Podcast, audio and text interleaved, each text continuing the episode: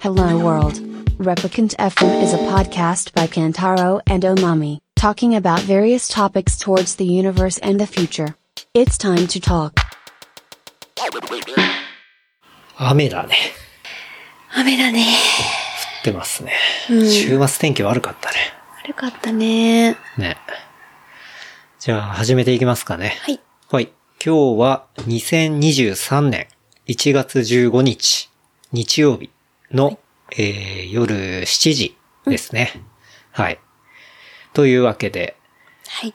明けましておめでとうございます。改めまして。 改めまして明けましておめでとうございます。なんかさ、うん前回のほら、年明けの収録うん。で、まあ大晦日のね、欄があって、うん。まあ箱根から大手町まで帰ってきた欄があって、で、それ明けで収録した感じだもんね、ほぼ。二日にやったのかないや、元旦じゃないか元な旦。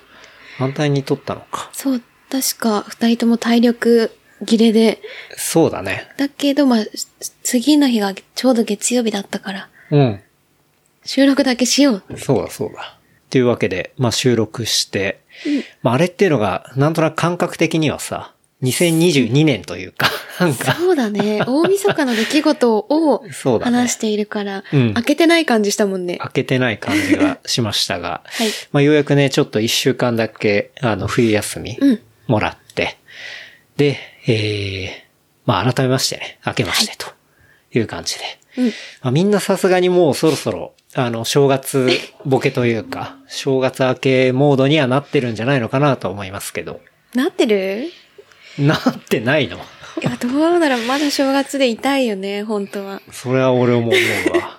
てかなんなら俺そんなに明けてない感あるしね。本当 いやいいなっ。ていうかね、いや、全然開けてて仕事とかも普通に始まってるんだけど、うやん。っぱ今回案外正月休み長めというか、え短くなかったあまあカレンダー的にはね、うんうんただ、まあほほぼもう仕事うん収めていたというか、あーまあお任せできる部分があったりとかっていうことがあったから、うんまあなるべく、まあ休もうと思って、うんうんうんで、休んでたら、そうそう、割とそれなりに長くて、うん、だって、最初の週とかもよ、5日か、5日ぐらいからだったよね。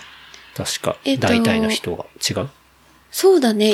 うん三が日終わって4日とかも休みで。うん。で、5、6終わったらもう週末だったもんね。そうそう。はいはで、またさ、うん。成人の日があって、3連休あって、みたいな感じだったから、なんかそこら辺も、そこまでフル稼働じゃなかったかあらあ、、そっかそっか。うん。まあ割とだから、年末、クリスマスぐらいから、うん。なんか年明け、成人の日ぐらいまで、なんだかんだ、飲んでたなっていうね、とこわかだっるた。んだけど。うん。あ今仕事、やる気ないっていうのがバレてきてる。あの、いや この、始まって。あ、年明けでまみさん、なんか、うんやる気ない、やる気ないじゃないけど、いつもよりスロー ですね、みたいなのが。バレ気づきかれてんの気づかれてきてた。から、明日から頑張るか。そうだね。はい。そろそろね、本調子に戻していきたいなっていうね。 2023年間出していかないとね。うん。まあでも大体みんなね、ゆっくりスタートしていくんじゃないのかな。うん特に日本の場合はね。そうだよね。うん。なんかさ、割と、アメリカの場合とかさ、うん。って、結構年始早いんだよね。普えー通に、2日3日ぐらいから働いてるパターンとかすごい多くて。え、まあ31は休んで、そうそう。割ともう年明 け、まあ元旦とかはさすがにニューイヤーで、うんうんあれだけど、2日3日ぐらいから働いてるパターンとか結構あんだよね。そうなの。うん。ストライキ起きそうだけまあ元々ど、さそんなことしてた。ほら、ホリデーシーズンっていうのがあって、はいはいクリスマス周りとあかーなんか、そっかそう、そういうところで割と休むっていうか、ことが多いからね。 そっか、元旦っていう、なんだろうな、三が日みたいな文化はないもんね。三が日はないね。ない もんアメリカ人には、そうだね。うん。まあね、そんな感じで、まあ僕ら的には2023年、ファーストエピソード的なね、うん。なんか意気込みなんですけど、 2週間経ってるけど、ね。 2週間経ちました が、はい。 はい。スロースターターでございますが、今日は、今日というかね、うん。まあ昨日、まあ、この週末か、うん天気悪くて。うん。で、ね、ちょっと、うん。初めての試みで、うん。豊洲の方に行ってみましたね。そうだよね。ね。東京のザ観光地、はい。東京観光でもしようかなんて。東京観光というか、そうね。まあ、豊洲のエリアってもともとオリンピックの選手村があったりとか、うんうんうんなんかそこら辺の本当に豊洲市場うん。があるエリアに、うん。まあ、ラビスタ東京ベイっていうね、うん。まあそういうホテルか。そう、もともとは函館の、うん。えっと、朝食が美味しい、日本一なのかなに輝いたうんうんホテルが、ラビスタ函館かなはい。にあって、小神の故郷。そうそう、うんそこが、まあ、東京にできるってなって、去年の7月にオープンして、うん、うん。まあ、そこも朝食は美味しいらしいみたいなそうね噂がありながら、まあ朝食食べてない、食べずそう食べにて。ないんだけど、まあ、マミはなんかそこを知っていて、うんうんで、まあ土曜の昼過ぎぐらいに、まあ雨降ってるし、うんなんかどうするかみたいな感じで、うんうん。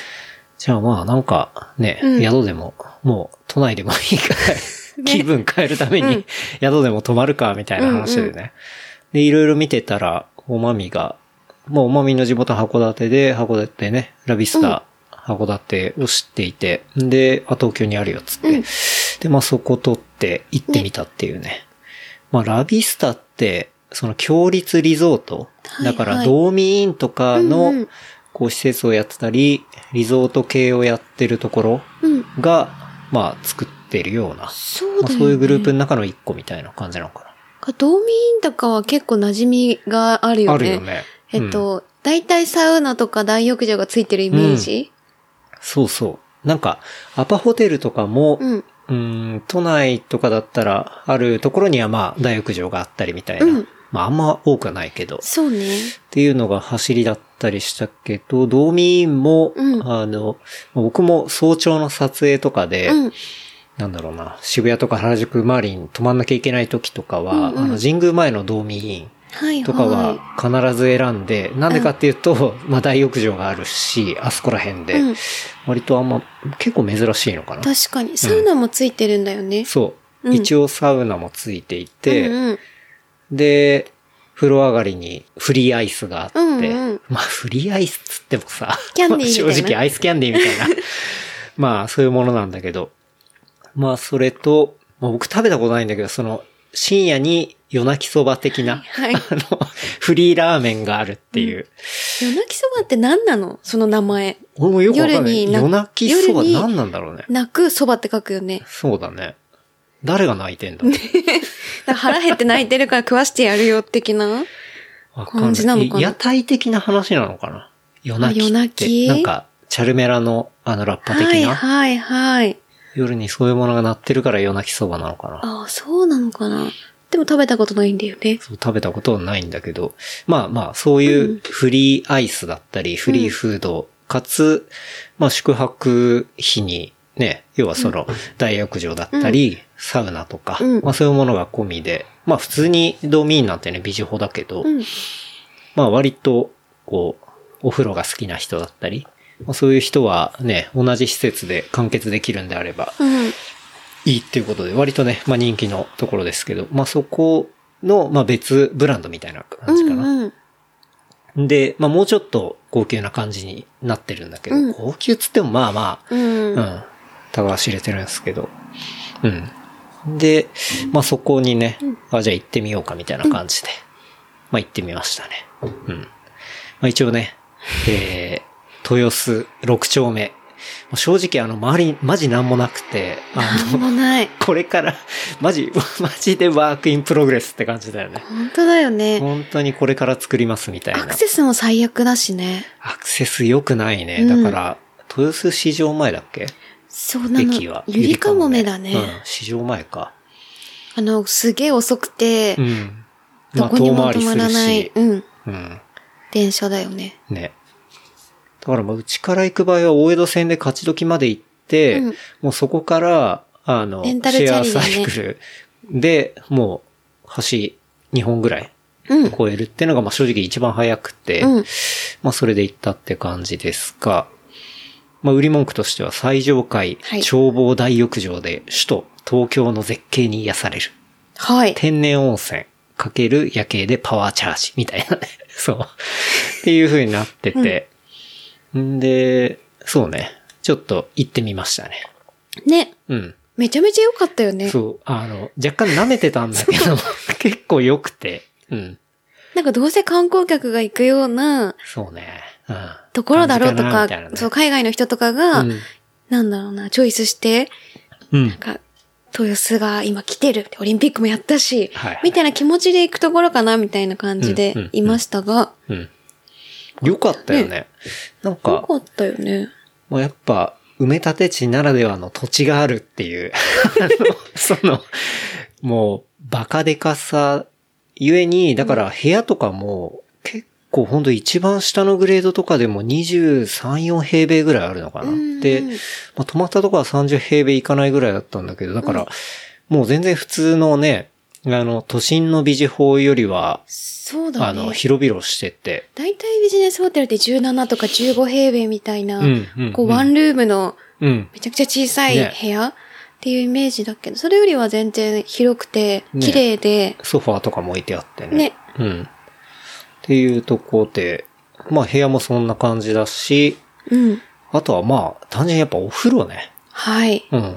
これ、かなり力入れてるなっていうのを感じたよね。うん。なんかよかっ、お風呂良かったなって思ったのは、まず、なんだろうな。泊まる、一応宿泊者だけが多分来られるような大浴場だから、うん。そのキャパオーバーしない。確かに、確かに。で、しないし、あと混雑状況もテレモニ、テレビのモニターうでん把握できるってそいううの部屋からね。。そうだね、部屋から把握できるっていうのと、あと広いううん。し、広い。あとサウナがちゃんと99から100度。そう、暑い。熱い。 で、水風呂が冷たい。 15だったかそう、な。 15度ぐらいだったね。そうんちょうどいいんだわ。そう、だし、なんか今ってなん、なんだ、この数年ってサウナブームみたいなことはが起きていて、うんすごく嫌なブームが起きていて、す、なんだろ う、銭湯にサウナもう並ぶとか、はい。すごいごった返してたりするじゃない、うん若い子が、刑務所みたいなね。裸で並ばなきゃいけないっていうね。最悪のね、あれ辛いよ瞬間があったりとか、もう、すなんだろう、若い子がガーって話してたりして、うんおばちゃんとかがそれに対して文句言ったりとかっていうのがああるけど、の、団体で来てたりとかね、ゾそうだロねゾロね。うん。あれ、ドラクエって言うらしいよ。そうなのやばいね。ドラクエみたいじゃん。 ほら、あの、確かパーにティーでゾロゾロ歩くってはいう。いはいはい。しかそもうそうパン、パンツ一丁で、パンツ一丁じゃ ない、タオル一丁でね、全全裸裸ででね。そう。そうそ確かにね。だからそういう混雑とかが、まあ、でもたまたまじゃないと思うんだよね。土曜うのん、本当に夕方ぐらいとかう。からそうだよね、。行ったから、なんだかんだピークだったりしたと思うんだけど、うんうん全然平気で。うん。だうんっ。てサウナ貸し切りだったもん、ほとんどあ、。本当に。一人女性がいるかいないかぐらい。うん。で、1時間ぐらいは全然人も来なかったの。なるほど女子の方はそうなんだ。なんか割とまあ男性の方は、まあそれなりに人はいるんだけど、不快じゃないっていう感じ。ああ、みうん密着はしそうなそう、い。全然密着しなくて、当然サウナ室に入るのに並びとかもないし、 で、水、水風呂とかも全然混まないし、うんで、まあ普通に内湯があって、うん男性の場合ね、はい内湯があって、日替わりがあって、で、サウナがあって、で、えっ、と、露天風呂。うん。もあって、で、露天風呂のところには、まあ、壺湯はいはいが、まあ、二つぐらいあって、で、あとは歌声湯があって、みたいな。ああ、うん。女まあそん性なは感じそうだよね。うん。女性はそれにプラスして、うんミストサウナ、普通のサウナ、うん。あと、岩盤、ミスト岩盤浴みたいなのだっけ、ねがあったり、うん。かな。あとは、えっと、シルキーバスうん。うん。があったり、ね、割と、そう、男性より女性の方が充実しているっていう、そうだ割よと珍しいパターンだよね。珍しいよねうん。いつなんかも、すごくいいなと思ったけうんうんどね。確かに。うん。もあるし、露天風呂からは、東京タワースカイツリーが、そう、まあ、ビューがね、 うん、あの、見えさるすがに、あの、そうやってね、歌ってるだけあって、まあ入ったら、ああ、これは確かにすごいわっていうね、 あの、なんか東京に観光で来た人とかはうんもう多分テンション爆上がりするような、爆上がりだよね結構ビューがビューを見ながら、内湯も、だから露天風呂とかもうんね、うん。まあ、全裸でなかなかね、あの、東京タワーと、そうだあよのねレインボーブリッジ見るって、風呂入りながら、みたいな。なかなかできなしかもまあい14。階からとかだから、なかなか、うん、面白いなと思うし。そうだよね。で、もうちゃんとサウナにもねさ、うんあの、ちゃんと窓が、デカめの窓がついててさ、まあそこからも、だから、要は汗かきながらも、 ちゃんと夜景見れたりとか、俺は一体何をやってるんだろうなって思ったんだけど、中入ってる間。ね。うん。あれは、うんまあ面白いよね。うん。アトラクションとして。そうだよね。うなんん。か自分が観光で来た立場だとしたら、うんあ、もう、東京味わったぜってな りそう。もういいやって思いぐらい。確かにね、まあ、大体ほら、サウナとかさ、うん12分とか入ったりするけどさ、まあ、レインボーブリッジ見えて、下にさ、あの、屋形船はいはい。が特によ、特にやっぱ夜の方が面白いかなって思うんだけど、う夜、屋形船が通ったりとかさ、なんかで、ね、まあ高速、こう、車が走ってたりとか。で、上ちょっと見ると、羽田の方にさ、飛行機が発着してたりしたりとか、で、まあ東京タワーも見れるし、まあ角度によってはスカイツリーも見えたりみたいな、うんうん、っていうものがね、うんこ。ういろいろ眺めながら、ゆったり、温まりながらみたいなそうだね。ことができて、なんか楽しいなと思ったけどね。こんなストレスのない入浴久しぶりって思ったけど。そうね、うん最近やっぱ混んでるからな、どこも。混んでるよね。うん。そうそう。ね。私夜だけじゃなくて、えっと、朝の10時ぐらいまでお風呂は入れるから、そうそうそうそう。お風呂も入れるしね。お風呂自体は、だからチェックインから朝の10時ぐらいまで、まあ、ずーっと空いてるんだようね。ん。で、サウナだけは深夜の1時から5時までか。うん。は一応クローズになってるんだけど、まあそれ以外は全然空いてて。だから、まあ日の出をね、まあ見ることもできるし、まあそんなね、うん。楽しみができるところなんか、たまたまポロッと行ってみたけど、ね。まあ良かったっていうね。そんなに高すぎもしなかったもん。高かったか。か。いや、どん、さすがに土曜博だったじゃんそうだね。土曜博は、まあ、ちょっと割引みたいなのあっても、まあ、でも、でもまあ、二人で2万5千ぐらいか。うん。もだね。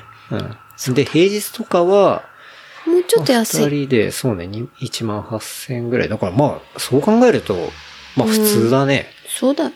うん。っていう、うんうん。ね。なので、まあ正直アクセス的にはあんまり良くないが、まあゆりかもめからね、うん直結ではあるんだけど、まあゆりかもめ自体が微妙なので、そうでも、近くにさ、豊洲のランニングできるようなスポットがあったりとかうんうんうん、するから、ランステ代わりに使ってもいいんじゃない めちゃくちゃ高そ級のな。使い方押すよね、まあ ねだけど。 まあ確かに、ものすごい、あの、高級なランスと、ランステランとスとして、 使うって手はあるかもしれないね。洗濯機もついてるしね。確かに。まあランニングで行って、まあそのまま入って、で、洗濯して、うん。で、止まって、またランニングで帰ランる。ニングで帰る。 自分へのご褒美。自分へのご褒美ね。はい。まあ、ちなみに中にね、あの、ジムとかもあって、そうだね。うプんールもあるもんね。よくなんて言うんだろうな、インスタグラマーが、はいはい。あの、使いそうなジムがありまし、あって14階にあ。った。そう、14階はその、お風呂以外にも、うんジムとプールと、あと、バーがあって、で、そのジムは、なんか、500円ぐらいそうだ ?550 ね円とか、あの、プラスすると使えるらしいんだけ ど、ランニングマシン3個しかなかったよね。 そうだね。なんだこれはって思ったけど。でもこう目の前夜景ドーンそうなだねんだよね。そうそう。で、大体こう、なんだろう、自撮りっぽいのから自分映して、走ってまーすって言っそうてそう、夜景みたいな感じであげるん でしょ。できそうだ、ね。で、5。分で終わり。そうそう。 まあそれがね、550円そうだよで、ね逆に、いいロねをケーションとしてはいいね5、5万回もらえなったらいいよね。ね、実質無料っていうそう。ところがあったり。うん。あとはまあプールは、うんプールは2200円とかだったかな、うんプラスで。で、まあこれもね、あの、 奥の方にジャグジーがあって、なんかさ、俺ストーリー、まあ上げた時にさ、うんうんジオタグはいはい。その、ラビスタ東京ベイのジオタグつけてあげて、あげた後にそのジオタグについてる写真見たんだけど、もう、ジャグジーに入ってるさ、 インスタ女子の写真しか出てこない。そのプールの。はいはい。だからまあ、あの、そういう使い方っす。 2000でね。はい。いわゆるナイトプール女子的な。はいはい。まあそういう多分スポットなんだろうなって風いう。呂入れよとか思うけどね そう。そう絶対風呂の方が気持ちいいからっていう。だから気持ちいいとかも関係ないからさそうだよい人やねっ。ぱ映えればいいんだもんね。いいねが気持ちいいから。うん。で、あとはまあ最高のバ快ーがあ感ねって、バーがね、あの行った時にハッピーアワーって書いてあって、お、ハッピーアワー1100円生ビールって書いてあって、通あ常まあ、ね、通常価格は1650円だったんだよね。普通の生が ね。まあ、ホテルのバーだからまあしょうがねえかっていうね、ね。感じで、まあ僕らは入んなかったっすうけど。んうん。はい。なとこなんで、ね。まあ、ある程度、ご飯とかそんな選択肢もないし、うんだから、まあ、ちょいちょい用意しながら、うん。行ったりしたら、行ったりして、まあ、お風呂とか好きな人は、なんだかんだ、うん。まあ、面白い体験はできるんじゃないのかなっていうね。そうだよね。なかなか東京に住んでて東京に泊まるって、うん。あんまりしないもんね。しないね。しないけど、でもありだなって思ったね。う。なんんか。うん。コスパいいよね。コスパいいのかないいのか。でも移動費、いいのかどうかわかんないけど。飛行機代とか新幹線代かかんないじゃん。ああ、まあそういうことだ ね。うん。まあそれはかかん、まあ、コストの面っていうよりなんか、すごく体験気分転換になるうといんうか。うん。特に雨の日とかうん、天気悪くて、走れない、乗れない、どっか、なんだろう、遠出もちょっとなって思ったらいいのかもね。そうだね。うん。なんか一個ありだなと思ったけどね。確かに。まあ東京じゃなくて自分が例えば、大阪に住んでる北海道に住んでる、でもそこに泊まるとかね。そうだね。ななんんかそういうか新たな楽しみ方発見があるかもしれないって思った。うん。で来てる人の客層とかもね。そうだよ案ね。外外国人も多くて、多かった。多かった。なんか中華系の人とか、韓国の人とか、なんだ、アジア系が少なくて、うん。そうだなねんだろう。どこなんだろ割とヨーロッパっぽい人とかヨーロッパっぽい、人アメリカっぽい人とかがいたね。う。いたいた。うん。まあでもあれは喜ぶと思うわ。うんなんか。そうだうよん。でね。今のドルの価格からしたら、こうん。安のい。価格で一泊泊まれてこれ、風呂までついてくるのか、みたいな感じだと思うしね。うん、まあね。ちょっとそんなね。ところを、まあ昨日今日で、えー泊まったりしてましたが、まあ今日はね、うん。おすすめコンテンツ。うんね。あの、おすすめコンテンツっていうのもやっぱり2022年、まあ去年1年間とか、まあ今の話はもう今年2023年に入ってますけど、はい。なんかそこら辺のね、おすすめの、まあ見たとか、うん。まあこれ見ましたとか、まあこれ買ったとか、うん。あとは、まあ、これ体験したとか、あとは、まあ、見たっていうのもそのドラマ系から YouTube から、うん。まあ、いろいろあるし、あとは、行ってよかったとか、なんかそこら辺のね、あの、おまとめ話というか、うん。総集編。うん、中心にやっていけたらな、なんて思いますね。はい。はい。ええ、そうだそうだえ。あの、そこのさ、ラビスタでもらった水、はい。に書いてあん なんか超面白くて、その強立リゾートの癒し、みたいな。なんかさ、ホテルってその、アパだったらさ、あの、アパ社長の水とかさ、カレーね。そうそう、なんか割とそういうところにさ、うん。主義主張みたいなはい。ものを詰め込んでくるじゃない、うんなんか。で、 その、この強立リゾートの癒しみたいなことはさ、この冷蔵庫に入ってた水に書いてあるんだけど、うん。まあ、非日常の贅沢をプレミアムな空間にちょっとカジュアルで親しみやすいおもてなしをブレンド。上質でありながら肩の凝らない居心地の良さ、それが強立リゾートが目指すプレミアム大衆リゾートの癒しですって書いてあ って。このさ、プレミアム大衆リゾートってすごくないやばい。大衆混ぜてるとこがい いね。いやでも、プレミアムと大 衆ってさ、もう、なんか、対義語みたいな感じなんだけど、それを一緒に入れちゃって、なんか実質無料みたいな、なんかこの確かに。大衆があることによってね。そうそうそう。プレミアム大衆レストランとか。それもうプラマイズゼロみたいなさ、なんか、この言葉すごいなと思っ確かにて、思わず目に留まっちゃったよね、これ。プレミアム大衆リゾートってすごいよね。声に出して読みたい日本語だよね、こ れね。でもちょっと納得。な、いや、それ意味はわかるんだよね。わかる。でも大衆感はそんなないけど、いや、でもまあ、あの、親しみやすいははいすぎないじゃんう。んうん、確かに。うん。気取らずいけるしね。そうそう。ポッシュすぎなくて、うんうんで、まあ確かにね、サウナとか風呂とか、まあ、うんうん。大衆な感じ。うん。で、まあプレミアム大衆リゾートっていう。ちょっとリゾート気分も味わえるって。そうそうそう。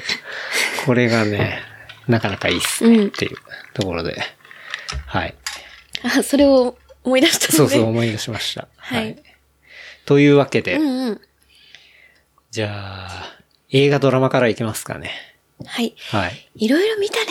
いろいろ見ました確ね。うん。これもね、あの、その、滞在してる時、だからはいはい昨日ね、うん。えーおまみさんと僕で、まあ去年見たものの中で、ランキングをつけようっつって、そうだ。おすすめランキングみたいなはい。ところで、まあ6作品上がりましたね。うん。そう、結構山ほ、山ほどでもないけど、うん。まあ割と見たよね。まあ、結構見た、見ました。あの、僕もツイッターに書いてないの以外も、まあまあまあ、おまみでもいろいろ見ていて、ね、個人でもそれぞれうん。体調悪い時に 寝ながら見たり、こもって見たりとかしてたうんそうだね。中で、そう、中で6つ、うん。 6個の作品が上がりまして。で、まあこれはたまたま僕らがその去年に見たっていうところなので、まあはい公開が厳密に言ったらもうちょっと前のものだったり、うんうんっていうのも全然あるんですけど、はい。じゃあそれを紹介していこうかななんて思いますけど。まあ6番目からいきますか。 6位。はい。これはまあコーダ愛の歌。うーん。はい。まあ、6番目はね。そうだね。これはちなみにゴールデングローブ、だから2021年の方ね。だから去年じゃなく、去年分じゃなくて、一昨年分のゴールデングローブ賞の、うんえっと、映画の作品賞をまとってるうん。えもので。で、まあ、もともと、ちょっと気になってたんだよね。そうだね、えっと、YouTube でシネコトっていう、うんうん。えっと、YouTuber の方がいて、海外に住んでて、うん映画のレビューとか感想をうん言って、えっと、配信してるうん。方がいて、その人がずっと押し続けてた。うん。だけ確かどに。、日本で配信されたの確か 2022? だったっけだったと思うんだよね。うん全然、えっと、見れなくて、うん。で、やっと見れるっていうタイミングで、うんしばらくしてから見たんだと思はう。いはいはい。うん。そうね。うん。これまあ、ざっくり言うと、まあ、家族の中でただ一人耳が、えー聞こえる少女の勇気が、えー家族や様々な問題を力に変えていく姿を描いたヒューマンドラマとうん。いうところで、これリメイクらしいんだね。うん2020あ、2014年うん制作のフランス映画エールのリメイクというところで。んで、えーまあ割と港町が舞台になってんだよね。はい。海の町で優しい両親と兄と暮らす高校生のルビー。うんえー彼女は家族の中で一人だけ耳が聞こえると。うん。で幼い頃から家族の耳となった。だ家族が、ね、耳が聞こえないから、その代わりというか、まあ、通訳みたいな感じになってるのがそのルビーで。まあ、家業の漁業も毎日欠かさず手伝っていたと。うん。で、新学期合唱クラブに入部したルビーの歌の才能に気づいた顧問の先生が、まあ、都会のね、音楽、名門の、えー音楽大学の受験を強く進めるんだが、えールビーの歌声が聞こえない両親は、うんえー娘の才能を信じられずにいたと。うん。で、家業の方が大事だと大反対する両親に、まあ、ルビーは自分の夢よりも家族の助けを、えー続けることを決意するが、点々点みたいな。うんまあ、そこからね、まあ、物語が始まっていったりだとうん。だかっていう。から、ルビーは家族と会話するときは基本手話なんだよね。そうだね。うん。だけど、えっと、その家業、うん漁業に出たときは、えっと、みんな、もちろん耳が聞こえるうんから、そういう人たちに対しては普通に会話をする。はい。けど、両親は聞こえんと、えっと、家族は聞こえないから、うん。手話を混ぜる。うんだ。からもうなんかその橋渡しうん。にもなってるし、うん。ただ自分のやりたいことを見つけた、初めて。うん。うん。それに対して葛藤する。そう。で、なんかこう、ありきたりな内容に聞こえるんだけど、うん。なんかちょっとこれに関して、なんだろうな、こう、いいなと思ったのは、うん。すごいルビー自体が、歌がすげえうめえ。そう。 歌がすげえうめえ。はい。そうだね。すまごあ、い。めちゃめちゃううまい。まいし、その、まあ、才能があって、だからこそ、うんまあ、先生にもね、あの、うん。こう認められてっていうところもあるし、で、その、なんだろうな、ルビーがうまいものっていうか、こう、うん今までいたところから出ていくようなものっていうのが、歌っていう、その家族が唯一楽しめないものっていうか、うん。そこっていうのも、まあ、物語の味噌だったりしてっていうね。そうだねうん。あとはお父さん役の方とか、お母さん役の方も、もともと役だけじゃなくて、そう、まあ実際にね、あの、耳が聞こえないというか、うん。聞こえなくて、初めて、えっと、アカデミー賞うんだっけ、で、受賞されたんだよね。ああまあ、そこの演技でっていうことだよね。うん。で、それでインタビューとかでも、なんかこう、自分がこの作品を変えてくれたっていうようなうこんうとんを話していたりとか、うんなんかこう、すごく、なんだろうな。なんかこう、作り物ではないようなうん、うん。物語になっていたことが、良かったというか、感動した。そうねうん。まあ、すごいいい話だったし、うんでもなんか、うん、変に道徳的なことばっかでは当然なくて、なんか、なんだろうな、手話での下ネタうんだったりだとか、なんかそういうことも結構入ってきたりとかうんして、なんかその人たちならではのこう、うんユーモアみたいなうんところとかも結構入ってきていて、うん、なんか自然に見れたっていうか、うん。ななんんかかね、題材的にさ、ちょっと、なんて言うんだろうな、そこをデフォルメしてたりとか、なんかそういうものって昔は多かったかもしれないんだけど、うんなんかすごく今っぽいっつうか、うん。なんか自然に、別に、その、もともと役者の人がもともとそうだったとかっていうのは後から増して、あ、そうだったんだっていうぐらいの感じで、だからそこを感じさせないぐらい自然に映画として成り立ってるとういうか。ん、面白かったっていうか、うん、なんか良かったっていう感じかな。なんか普段、そういうこう、すごい感動ものうん。とかあんまりチョイスしないじゃん、映画で。う二、んうんうん人が何を見ようかってうん、会話した時に。そうね。なんだけど、それチョイスしても、うん、なんかこう、うわめっちゃ感動したわっていうよりも、うん作品としてすごい良かったねっていうようあそうだなね落としそうだね。う込みん、方になるというか。確かにね。そうっすね。うん。という感じで、うん6位、コーダ・アイナタでした。はい。何で見れるえっと、俺らが見たのは、UNEXT かな。 UNEXT かなうんで見ましたね。多分、もうだいぶ時間経ってるから他のでも見られると思いますけど。うん。うん。はい。こんなとこかうん。な。はい。じゃあ、5個、第5位、はい。第6位から始まるっていうね、この中途半端な感じ。そうだね。なんでだっ け落とせなかったんだよね。そう、落とせなかったし、で、中途半端に10個とか、なんか、本当におすすめしたくないものを入れるのも嫌だなと思って。 そうだよねそう。だから、6からです。はい。確かに、候補でいろいろ、リコリスピザとかザメニューとか、はいあの最近見たものが、そう、いろいろあっえたけどっね。と、ブラッドトレインだっけ、うんいろいろ見たものがあったけど、ブレッドトレイまあブレンッ。ドか、面白いけど、おすすめするほどでもないっていうよう な解釈になってしまった。そうね。のもありますけど。はいはい。えっ、と、5位は、はいアトランタですね、はい。アトランタね。うん。これは、ちょうど去年あったのがシーズン3と4かな、を見たよね。うん。うん。シーズン1は結構前だったんだだいぶ前。うん。確か Hulu だけでしか配信されてなくて、そうかな。 2018かなコロナ前だった気がする。うん。まあ前のエピソードでもちょろっと話したかもしれないけど、まあラッパーのね、チャイルディッシュガン B の、はいまあ This is America がまあ一番有名ですけど、ラッパーのうんチャイルディッシュガン B のとしても知られる、えードナルド・グローバーと映像作家ヒロムライはい。の、えー二人が手掛けるドラマシリーズですね。はい。じゃあこれはドラマです。はい。そうだね。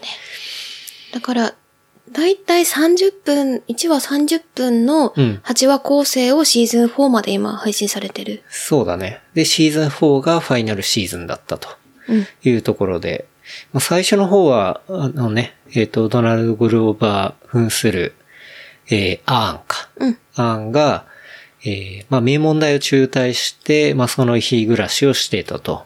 で、幼馴染で、ラッパーのペーパーボーイとして注目され始めた、えーいとこなんだね。はいうん。の片腕になって、こう、要はエージェント業というか、まあ、そういうのをこう、まあ、やっていって、で、アトランタの音楽シーンでの成功を夢見るっていうのが、まあ、本当の最初の最初。うん。で、まあ、それが、それの成功までっていうのがシーズン1から2ぐらいまでだよね。うん。で、そこで結構間が空いたんだよね、確か。そうだコロね。 ナ系だったと思うんだけど、うんうんそれ間空いて3で、はい。えっと、おアトランタ帰ってきたと思ったら、そう。もう完全売れた後で、そう。そうその、いとこ役のうんラッパーの名前がペーパーボーイペっーパーボーイ。ていうんだけど、シーズン1、2では、うんそこまで売れない、うんながらももがくそうね姿うんを、えっと、表してたんだけど、うん3がいきなりもそうう、もう全米で、要は、あれはね、えヨーロッパツアーだわ。あそうだ欧州ツアーをやってて、うんだから舞台が、えっと、アムステルダムだったり、パリとかもあったよね。パリもあった、ロンドンもあったうんね。そうだね。だから、もうヨーロッパが舞台になってるのがシーズン3になってて、はいはい。でも完全売れてて、欧州ツアーをやっていて、で、そこの中でのこう話うん。があって、で、シーズン3は結構本人たちっていうか、まあ、そのメインキャラクターっていうのが、そあのー、チャイルディッシュガンビンの、えードナルド・グローバー扮するアーンと、そのペーパーボーイ、と、ブライアそうン・タイリー・ヘンリそうそう、ブライアン・タイ・ヘンリーのペーパーボーイと、あとは、えっと、もうダリウス。ダリウスだ。うん。ダリウス、ちょっと役者さんの名前わかんないけど、そう、ダリウうんうス。んで、まあ、その3人が、ー。主要メンバーなんだよねね。、主要メンバーなんだけど、そこは出てこないエピソードも結構あって、そうなんだよね。だから主役の3人が出ないって、ドラマとしてどうなのみたいな そうそうそうそう。感覚にうん何回か陥るそうだね。うん。し、多分そういう風に思っているような、まあレビューとかも何個かあったり。そうね。だから、していたシーズン1と2とはもうかなり毛色が変わったっていうか、ガラッと変わったのがシーズン3で、うん。で、1話1話、あれこれ、何の回だったのみたいなこ、やつとかも結構あったりとかして、まあ割とざわついたっていうか、そうだね。黒人差別とかに対するうん。話を、こう、主、なんだ、主要メンバー入れずに単発、単発、単発うん。で入れてくる。いそうきなりそうそうそう1話、2話、3話に、スカって入れなんてくかるような。そういうテーマの、こう、ちょっと皮肉的なうん。ところが、のエピソードが入ってきたりみたいな。で、シーズン4でまたアメリカに戻ってきて、まあそれも本人たちが出ない回っていうのは今回はあんまなかったかな。うん。で、まあファイナルシーズンだったというところで、まあこれがね、第5位とうん。いう感じですけど。そうだよね。はい。なんか、正直シーズン1はちょっとダラダラしているような単調。俺ね、あんまシーズン1覚ハえてマなんいよねなかったんだよね、あわ正かる直。正直ハマんなかったんだけど、そうだよね。うんシーズン1の時確か二人して途中寝たりしてたよね。うん、うん。でもそれを我慢すれば、うんシーズン2、3からめちゃくちゃ面白いなって思った。そうだね。ていうかね、なかなかこんな変なドラマないなっていう、ない。感じなんだけど、うん。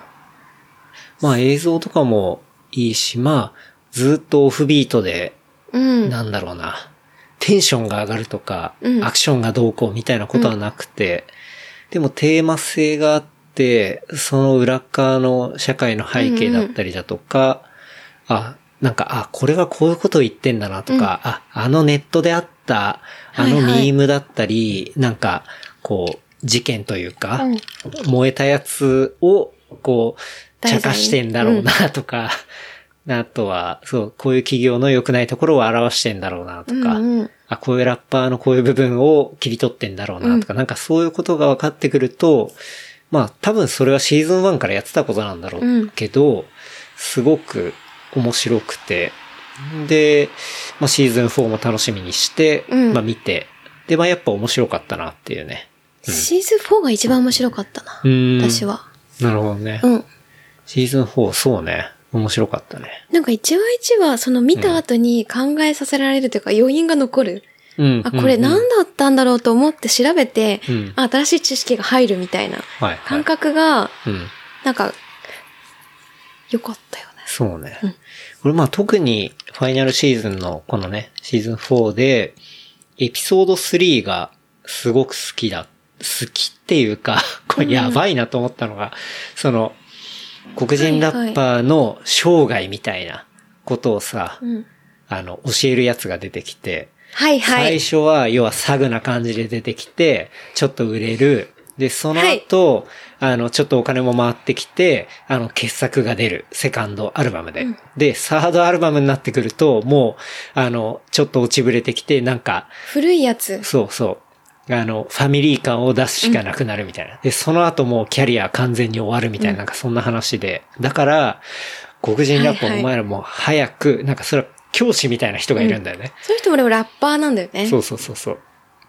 で、要はそのピークアウトする前に、YWA を見つけろみたいな話で、それっていうのは、 ヤングホワイトアバターの略で、だから代わりになる、そう、若い白人のアバター、だから、 身代わりを見つけて、あの、その、そいつをプロデュースすることで、えっと、金を稼ぐ。んうんだから、それ、え、だそれがペーパーボーイがその講義を受けてるんだけど、え、それってもうポケモンみたいなやつを捕まえるってことかみたいな、その通りみたいな。その子がラップできるとか、 そうセンスがなんて関係ないのよ関係ないただ若くて、いけてるはだ白人であれば、そう白人であれ ば OK。そう、っていう話が出てきて、で、実際ね、ペーパーボーイも、うんあ俺も確かにこのまま行くと、キャリアうがん、こう、どん詰まるかもしれないみたいなことを考えて、で、ね、見つあけるの、見つけるんだよね。その YWA を、うんヤングホワイトワーバターを見つけて、 AWA ね。ね。で、プロデュースしてみたいな。で、ね、まあそれで、その教えてくれた人も当然、えっ、と、ヤングホワイトアバターがいて、うんで、そのアバター同士が、あの、グラミーの会場で、あの、グラミー取るんだよね。で、裏で、その黒人ラッパー同士が、おう、あいつ見つけたんだ、みたいな感じでやってて、で、そこでの会話とかが、なんか自分たちがやるより簡単にグラミー取れんな、みたいな。そうそうそう。とかが、もうものすごい、これ、この風刺っていうか、皮肉というか、うんうんっていうのが、ものすごく面白くて。確かにね。なんだろうな。こういうのは、結構そのアトランタの、うん、ドラマ全体を、うんうんこう、ジャンル的にどういう風なものっていうかっていうさ、うんのが、あんま日本語の記事はないんだけど、うん結構、まあ、アメリカとかのまあ記事を読んだりすると、要は現実にありえないことをちょっと不条理系のものだったりだとか、はいはいまあそういうアートフォームとしてシュールリアリズムっていう、うんうん。表現の方法があって、で、うんそれの、こう、なんだろうな、黒人版というか、うんうんだからアフロシュールリアリズムっていう風はいはにカテゴライズちょっとされていて、まあそれっていうのは白人の成功のために構築された世界に住んでる、えっと、アフリカ系アメリカ人が経験する奇妙で、こう、ちょっと不条理だったり、なんか不安な感情ってのもこう表現するみたいな。うんうん。なんかまさにそういうものじゃん。確かに、だから主人公全員が黒人なんだよね。まあそうだね。うんだから、こう、それを、なんだろうん。だもう皮肉たっぷりに、だから、うん、そう。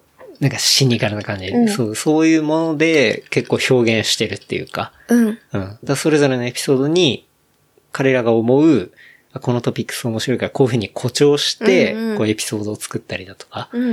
なんかそういうものが、特に現れてるのが シーズン4のエピソード3だったなって俺は思っていて、あれがね、結構度肝抜かれたんだよね。うんそう。で、結局ね、そこに、あの、ヤングホワイトアバターが最後どうなるかってオチもまあついてたりして、まあそれは言わないですけど、うんなんかね、それとかもすごく、まあブラックユーモアというか、うんなんかその、アフロシュールリアリ、リアリズム的な、うん、ところが感じられて、よかったなっていうね。そうだうねん。。なんかね、そう、それ、うん。良かったなと思って。そうだね。なんか全体として、なんか一つの物語としてシーズン1から4まで見れるものではないっていうのうをん分かった上で、そうだね。なんか単発で楽しむみたいなうん、うん。感覚で見るとそうだ楽ねしい。うん。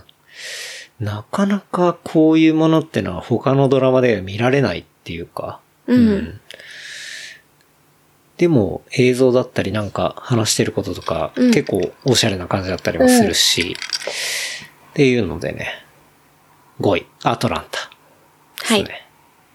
まあ終わっちゃったのがねえっと、アあれだけトどランタは何で見たディズニープラスで見たアトランタは今フルであるのがディズニープラスであフルります、ーね。もあんのかなフルは入ってないからわかんないんだよな。でも、今ね、そう、フルで見れるのはディズニープラスかな。ううんん。うん。だからシまーあ、ズなンかなか4通、通向けの作品だとは思うけど、いや、いいなと思いまうす。ん。うん。ね、よかった。はい。第4位は、はい。セベランスうんですね。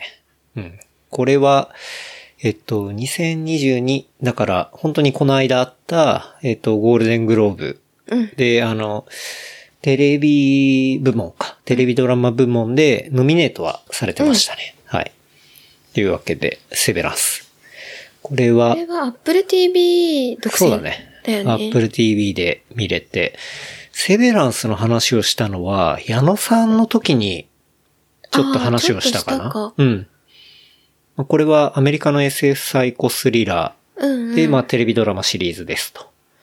で、まあ、謎めいた製薬企業の、まあ、ルーモン産業うん。っていうのがあって、で、まあ、そこに主人公は勤務してるんだけど、うん。まあ、そこっていうのは、まあ、仕事中の記憶と、はい。えー私生活の記憶を完全に分離するセベランスっていう、まあ、手術を、あの、施術してるし、それを受けた会社員っていうのを働かせてる、うんまあ、企業であって、はい、で、まあ、そこで働く会社員の、うんうんえーマークですね、っていうのが、その要は、記憶が完全分断されちゃってるんで、そこで意思疎通はできない。自分の中でも。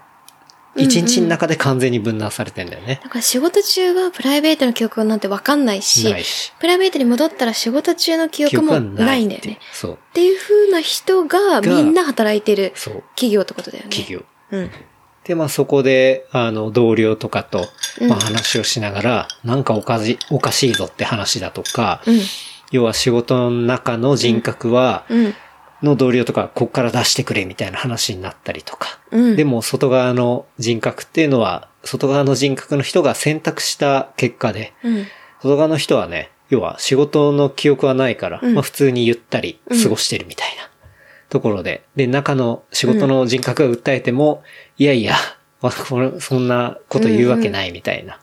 これはまあ私の決断なんで、もうそのままでいいですみたいな。っていうね、まあそういうことが起きながら、要は会社の中と外うんうのん両方から、その裏に潜む、こうね、なんか企みとか、なんかそういったものをこう、解き明かしていくみたいな。うん。うん。そういうドラマで、うんまあ、。シーズン1では解き明かされはしないんだよね。しで、これが、まあ、だんだん主人公たちが気づいていってない。、なんか会社がおかしいっていう風なのと、あ、なんかプライベートと仕事で分けられててよかったのかみたいな。うんうんうんこの選択をした自分が正しかったのかって思い始めるんだよね。そうそうそうそう。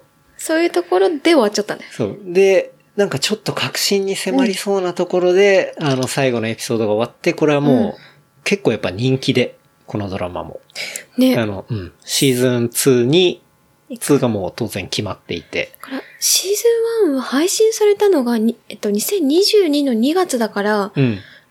本当に年明去年の年明けで1年前だもんね。そうだね。うんに、偶然見つけそう、てな、んか、アメリカの方で結構話題になってて評判いいみたいな。そうだよね。で、あ、じゃあ見てみようかと思って見たら、まあ、最初見たらちょっと地味な、 そう。最初の3話は我慢。うん。すごいこう、なんだろう、暗いんだよね、そう、映像が。暗いし、まあ、暗いというか、整然としてるっていうか。そうだね。うんなんか広大な土地に、うん。なんだろう、佇む、その施設、会社施設。で、その会社の中ももう無機質だし、本当に同僚のデスクの島が一個あるみたいなね。そういうところの閉鎖空間での、うんうんこう、ドラマだったり、っていうところもあるんだけど、そこそうの世界がだんだん4話くらいからね、ね徐々に広がっていくっていうのがめちゃめちゃ面白くて。面白かった。で、なんかあれを見てると、その、みんなっていうかまあ働いてる人、本当に大半の人がそうだと思うけど、まあ会社は会社、うんでまあとりあえず仕事をして、うんでプライベートがあってみたいな、うんうん。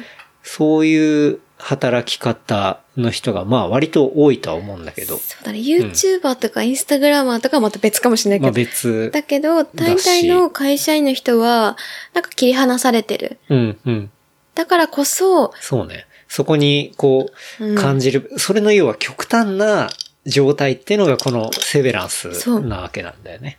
そうなんかそこ面白いと思ったのは、なんか、大体のドラマとか映画って未来に行くとかうん、過去に行くとかって、うん。やりがちなこと多いじゃん。うん。だからこれって、なんかありえそうな話なんだよね。AI が発達してきて、なんて言うんだろう。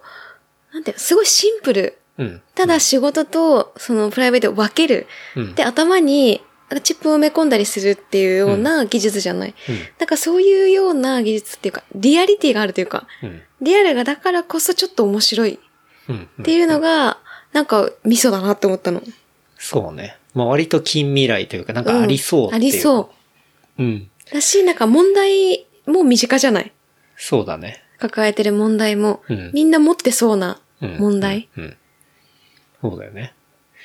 だって、じゃあ生活するために、本当に、本当はやりたくないことを、うんじゃあ1日8時間なりうんうん使って、まあその時は心を無にしてやって、うんで、えっと、プライベートの、うんその自分っていうものに戻るわけじゃない。うん。っていうので、うん果たして良いのだろうかみたいなさ、うんところとかって、まあ誰しも働き始めとか考えることだそうとだよね思うし、そう、実際にそのルーモンうんの仕事も、その、なんだっけ、まあ、部署とかも、ヤギを育てる仕事とか、うんうんま、マクロデータ改良部か、はいはいまあパソコンでただ数字打つだけの仕事そうとそかうそうで、そう。なんでこんなことをしてるんだろうっていうところの疑問から、そうそうそうなんだろうそのプライベートの記憶がなくても、うんなんでこれをしてるんだよっていうふうに疑問を持ち始めて、うんで、それって多分、例えばなんか、同じような仕事を毎回やってて、なんでこうしてるんだろうみたいなことって誰しもあるじゃない。うん。なんかそれと重なるうん。そうそう。っていうのがあったりとかね。そう。なんでね、これは結構、うん。まあ物語というか設定の面白さもあったり、で、そこがだんだん発展していくうん。こう、なんて言うんだろうな、ダイナミックさっていうか、うんなんかそういうのもありながら、そのシチュエーションが必ずしも、例えばね、会社員であったら、遠からず、まあ近からずみたいな感じなんだけど、なんかそういう部分もあったりして、うん結構楽しめるんじゃないかなとう思う。ん。うんっていうところで、はい。 4位、セベランス。そうだね。ねうんそう、シーズン1しかまだ出てないからさ。はい。だからまあ早く2が2出でてほどうしいいんうだ、風になっていくかっていう感じだけど、うんそこだよねうん。まあ今年出てくるんじゃないのかな。うんうん。あんないけど。うん。はい。というわけで、4位セベランスでした。じゃあ3位あ。はい。 3位は、その道の向こうに。うん。うん。これは、これも Apple TV はい。ですね。見れる。えー90分って、まあ、短いうん映画なんですけど、これはジェニファー・ローレンス。えっと、ジェニファー・ローレンスだと、ドントルッカー。そうだね、ドントルックアップか。ネットフリックスで、去年の年末、ん違う、一昨年の年末か、うんにあった、あの、隕石落ちてくるぜ、うん。系の映画の、ははいい、ジェニファー・ローレンス。 まあもう、今、引く手あまたのね、まあうん超人気女優ですけど、まあジェニファー・ローレンスが演じる、えー主人公のリンジーは、はい。故郷のニューオーリンズで、えー周りの環境に適応とし、えーもがく、まあ、外傷を負った機関兵なんだよね。うん。うん。で、その、ジンファー・ローレンスが演じるリンジーは、えー地元の自動車整備士のジェームス。そう、ジジェーェームムズスが、これがまた、ブあライアの、ンさっき の、そうそう、ブライアン・タンヘリー、でヘンリーで、アトランタの、ペーパーボーイ。ペーパーボーイうん。いや、マジで売れっ子なんだよ、ブラいイや、アだンか。らめちゃくちゃすでごもい演技がいいんだよね。いいよねうんうん。っていうので。で、まあ、そのジェームスと出会って、二人は思いがけない絆を築き始めると。はい。まあ、いうような、えーストーリーの始まりになっていて。で、これは、その、ね、もう超人気女優であるジェニファー・ローレンスが、プロデュース主演うん。というところで、うん。で、まあ、うのこれまささんとかね、まあ、言ってたけど、あの、自分の最高傑作っていうのは、自分の使い方を一番分かってる自分で作る時代みたいなことを、まあ、ツイートしてたりしたんだけど、ね、本当に、まあ、いろんな作品もう選び放題だと思うんだけど、うん結局やっぱね、すごくジェニファー・ローレンスのこれ良かったじゃないよかった。うんっていうのをやっぱ自分プロデュースで、大規模じゃないけど作っていくみたいな、なんかそういう時代来たんじゃないか、みたいなことは言ってたのが、まあこの作品だったりしたね。ああ。でもこれ見ようと思ったきっかけって、うんその時多分宇野さんとかもツイートしてなくて、うんうん多分ね、うんうんで、見ようと思ったのって、うん。なんか A24 が出した、うん。 A24 っていうのは、えっと、ニューヨークの映画配給で。そうだ、派遣会社で、ミッドサマーとかムーンライトとか、まあ、まあ一番今、いけてるっていう。そうだね。ところが出して、かつそんなに、なんだろう、宣伝されてないうん。映画館も日配給本されだてとほぼないし。皆無だったそうね。。で、調べた時に誰もレビューしてなかったんだよね、ほ しとてんなどか。ったね。うんで、も、その、さっき言ったようにペーパーボーイが出てたりとか、ジンワロレンスがいるから、面白そうだから見てみようって思ったのがきっかけだったんだよね。そうだね。これは誰かレコメンドとかじゃなくて、ない、ね。マジで普通に配給会社と役者で見たってい見うた感じだね。 うん。そう。あとは、なんか機関兵が男性である映画とかドラマって基本的に多かったじゃない。うんうんうんうんえっと、見かにたのであれアメリカンスナイパーとかはいはいはいがあはい。ったりとか、うん多いんだけど、それが女性にフォーカスして、うんえっと、あったのって多分初めてだった。私の体験としては。確かに。見たのは、でも、なんか、あんまないかも。あんまり見てないなって思って、うん。なんかそこもなんか、そう、そうだね。思ったかな。だまあ、すごく今っぽいっていうか。うんそうだね。当然ね、そういう人もいるだろうし。うん。なんか機関兵っていうと確かにね、なんとなく男性で、うんで、ちょっと年いってて、うんうん、でね、まあいろんな傷を抱えててみたいなことだけど、まあもっと複雑でさ、実際はみたいな。そううん。っていうね、うん。ところが、まあ一見何も関係ないような二人なんだけど、で、うんそう、まああることからまでやって、うんまあそこで、正直何も起きないんだよね、大したことは。うん。なんだけど、そこがすごく良くて、うん。これも90分でめちゃめちゃ短いんだけど、ものすごい余韻があるっていうか、その、終わった後にこう、対話うん。終わった後に、あ、これってこうだったのかなとか、うんこういうところが映像として良かったよね、みたいに、対話ができる、うん見た人と、っうんうんていう映画だなって思ったの。そうね、まあ、読語感があるというか、すごくいいっていうか。そうだね。うん。あとはやっぱ映像がさすがだなって思ったのは、うん。えっと、なんかプールはいはいはいとはいジェニファー・ローレンスの主人公を、なんかその関係性をプールで描くうんみたいなところうが、うんうんまいなって思った。はいはいなんかそれなかなかできるような、なんだろうな、うんとこないんじゃないかなっていうような綺麗さうん。もあったし、確かに。うん。そうね。あとはなんかこう、男と女の人の主人公像って大体恋愛に行きがちじゃん。うん。で、大体そこで恋愛がどうこうっていうなると、それってあんまり面白くなくて、うん。なんかなた人間対人間で性別は別に関係ない。うんなんだったらその主人公のエヴァ・ロレンスはレズビアンですって言ってる。はいはい公言してて、はい。なんだけどその二人がこう繋がる中で、別に男とか女とかじゃなくて、うん。うん。人間としてこうどうなんだ成長していくかというか、止まっていたものを動かすかみたいなうん。ところがそうだね。良かったなと思った。まあお互いね、あの、うんちょっとい、まあそういういろんなことがあって、はいしこりになってる部分っていうのを、こう動かしていくっていうか、うんで、自分の力だけじゃやっぱ、そういうものって時間が経つと動かなくなってくから、うんそれがやっぱり誰か自分じゃなくて、うん。もう一人の人うん。の存在によっうて、んそこが動いていくっていうか、うんうん。だから、その、ジェームズ、ブライアン・タイリー・ヘンリーが演じてたジェームズも、その、なんだろうな、ジンファー・ローレンスの、だ、リンジーか。うんリンジーと話すときに、誰かがそばにいるのはいいもんだ、みたいなさ。だからまあ本当それに集約されてて、で、それが恋人じゃなくたっていいんだよね。そうなんだよね。ううううそこはミソだと思うん確かに。なんかそれが恋人なんだって言うって、なんか大したことない恋愛ドラマになっちゃう。そうそう。ありきたりなだからそれが恋人じゃなきゃいけないみたいなところが、いわゆるね、恋愛至上主義的な、あの、ドラマの作り方だと思うんだけど、うんそれってもう若干古いよね。古いというか、いやまあそれはワンオブゼムっていうかさ、月9って感じ じゃない木獣か。それは、木獣は不倫系そだ。のね、そういう誰かがそばにいるってそういだねう形の本当に一個なわけであって、それに別に、ほあそれだけじゃないっていうか、うん。だから単シンプルに誰かがそばにいることっていううん。ことを書いてるっていうか、うん。うん。なんかそれがね、すごく良かったなと思って。描き方もうまい。うまいとうん綺麗だったよね。そうだね。うん。うん。本当に大きな流れとかなんかそういう、いきなりダダダーンみたいな話とかないんだけど、なんかすごく良かったよ。病気になって、殺されてみたいな、ね。気象誰かと大恋愛してみたいな、そういう話ではないんだけど全然なくて。で、ライバル、恋敵が現れてるとか、なんかそんなもんではなくて。 うん。だから、そう。そうそうシンプルな、もっとプリミティブな人間としての、うん。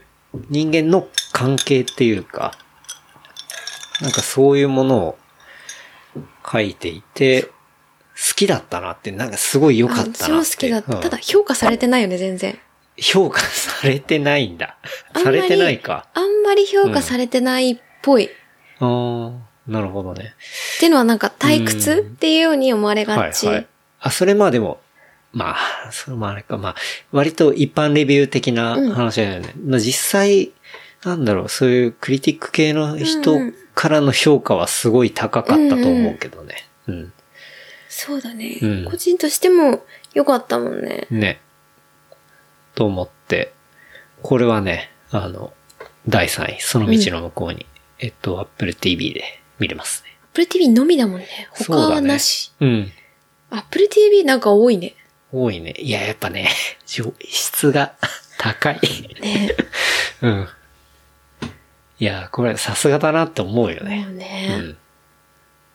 クオリティがそうだよね。思いますね。はい。はい。 90分だからもし入ってる人だったら、うん。まあわかんない。好き嫌いはあるかもしれないけど。ううん。ん。なんか、見終わった後とかにね、なんだろうな。まあ、自分が一緒にいたい人とか、まあ、いる人とかとちょっと見たり、まあ、一緒に見なくてもちょっと話したくなるような、ままああ、ねうんそんな作品だとうん思うかな。そうだね、うんなんかそういうのが好きだよね。基本。そうなんだだろうね。。見た後に、うん。あ、これってこうだったよね、みたいな会話したいんだよな。会話できしたくなるような作品が基本好きかうも。ん、うん、うん、うん。好みだけど。確かに。そうだね。そう。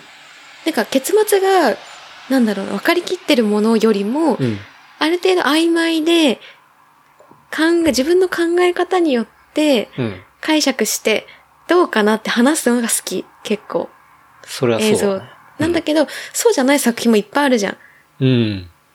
でもこうなんかそういうふうに思える作品がうん。結構好きだよね。そうだね。じゃあ、第2位。うん。あ、ちょっと。これは。いいね。はい。2位。 これはさ、ユーフォリアですね。はい。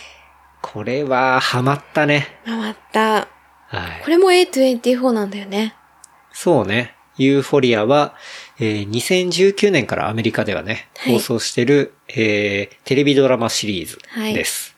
日本では UNEXT で見れますね、で、ソーシャルメディア時代を生きる Z 世代のティーンエイジャーを、まあ、描いたドラマで、えー制作はサム・レビンソン、出演はゼンレイヤなど。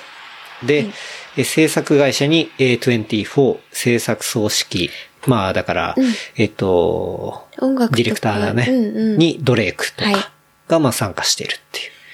まあそういうドラマですね。はい。で、去年見たのは、そう、シーズン1も見たし、シーズン2か、うん。も見て。シーズン2が去年だったんだよね。あ、去年か。 2022だっそうだね。たからあげたんだよね。うんそうだねうん。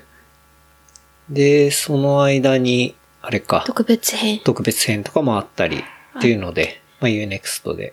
出て上がってて、て今はシーズン3も、えっと、そう。今年出るんだよね。そうだね確か。うん。うんいうとこうんうろんで。もう、これはね、あの、多分ユーフォリアの話も去年のエピソーなドんかねで、したねうん、したと思うけど、それ本当にアメリカで出た時に、うんもう、過去一番ツイートされたドラマ、みたいな。はいはい。まあもう、ものすごいソーシャルでも、なんかそれもね、面白いなと思って、うんまあ今、もう超現代的なドラマの作り方っていうか、うんうんうん、もう、なんて言うんだろうな。どう考えてもみんなツイートしたくなるよね、みたいな、 作品の作られ方そうと、でも、それでも、1エピソード 1, エピソードがバラバラに単なるバズ狙いなんじゃなくて、うんうん映像音楽、ファッションメイフク。ァッション、メイク、あとは、まあ、ストーリーとかはい。で言っても、まあ、どこ切り取っても話題になるっていうか。で、それが、まあ、すごく新しいっていうか。うんうん。うん。なんか、そういうものを感じたよね。そうだね。なんか、ティーエイジャーのうん。話って、なんか割とこう、あ、なんだろうな。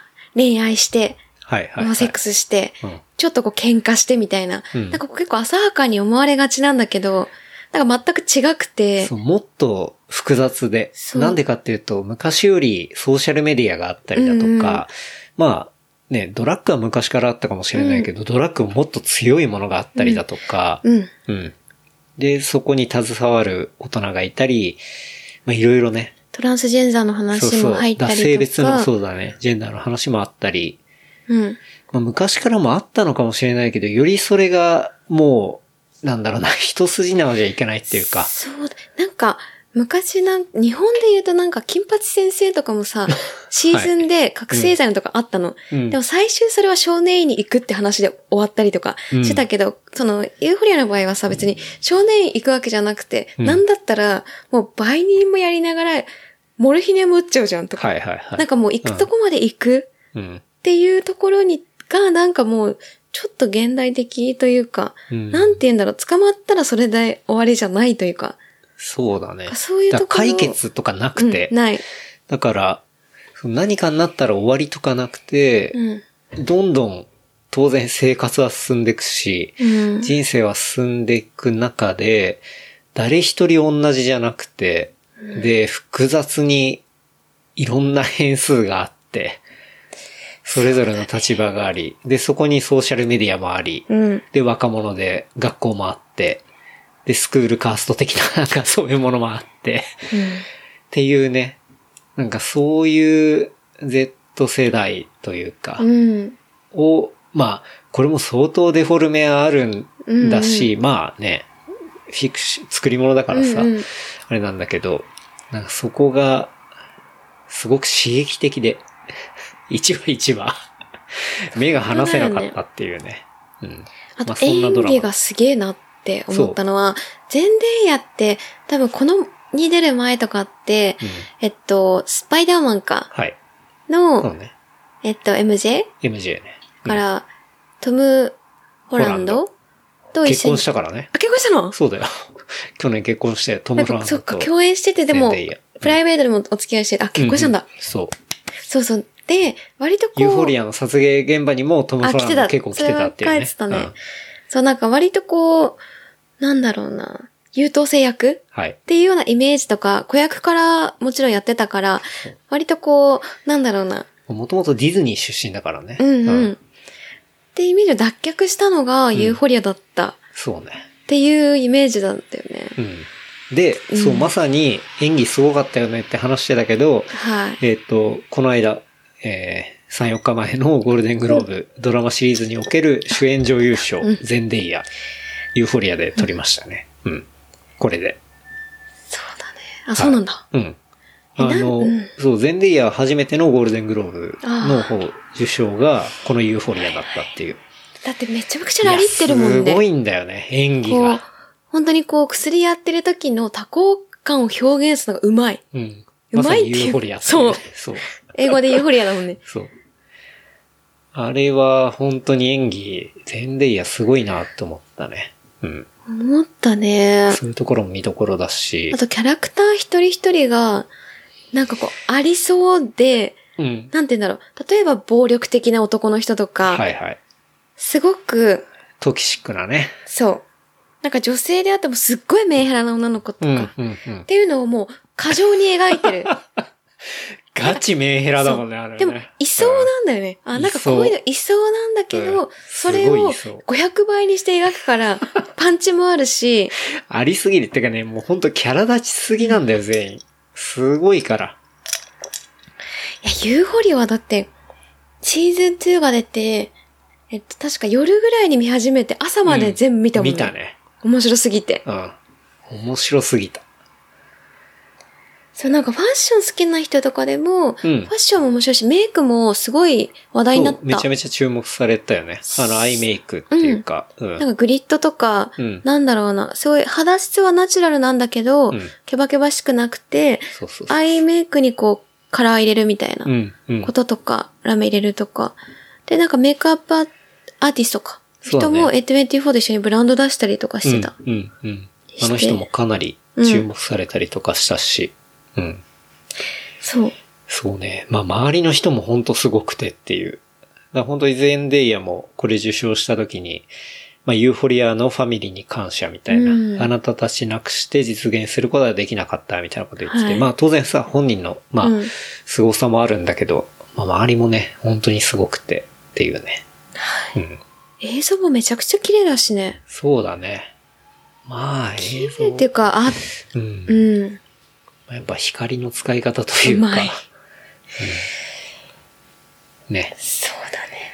なの今ので、ところ、はいえっと、シーズン1と2と特別編だから、何時間で収まる ?24 時間ぐらいあったら、ねうん寝ずに、ドラッグやってみたら収まんじゃないってぐらいでね。そうだね。から大丈夫だとまだ。はい。そうね。ちょっとまあ長いけど。ユーネクストでユネクストだけか。うん。うん。いやでもこれはドハマり確定すると思うんで、うん。面白かったね。そうなんかすごいくだらない日本のリアリティショー見るより、めちゃくちゃいいと思うんだ よね。これはその、それを、それ自体はあんまり見たことないからなんと本当も言えないけど。よりも多分、そう、有意義な時間を過ごせる と思う。有意義なのか有意義ではないけど。な。うん。いやでも、うん、面白いな。はい思ったうん単に面白いだけじゃなくて、映像的にもいや美しいし。ちょっとユーフォリアは語り尽くせないもんね。はい。短時間では。ね。という感じで、はい。はい。2位ユーフォリアでしたが、第1位、うん。ベターコールソウル。納得の展こ開。れは納得の展開だよね。ワはン、いツー、ワン、ツーは、うんワン、あと6か。はい。ほぼ満場一致だったんだよね。うん。だから2人しかいないんだけど。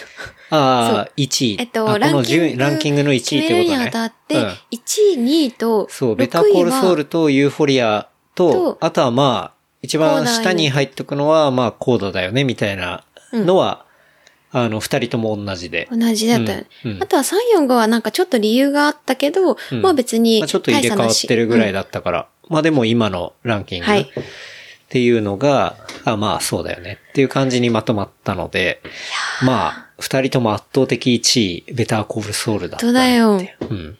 まあ、ベターコールソウルっていうのは、はビいンス・ギリガンの、うんえー制作によるアメリカのテレビドラマシリーズで、えーまあ同じくね、ビンス・ギリガンによるドラマシリーズである、ブレイキング・バット。いやーもうレジェンドだね。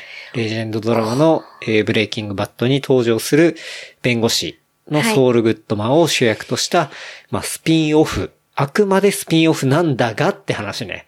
これもうはス、ピブードレがイキングバットをこう、なんだろうな、表現とかストーリーとか、あのエンドとかで行ったら、もうちょっと超えてくるんじゃないいかや。まあでもそれはブレイキングバットの歴史があってなんそうだだけねど。。あっての上なん、だからスピンオフと言っても過言ではないんだけど、作品としたら、いやもう本当にね、すごかったなと思って。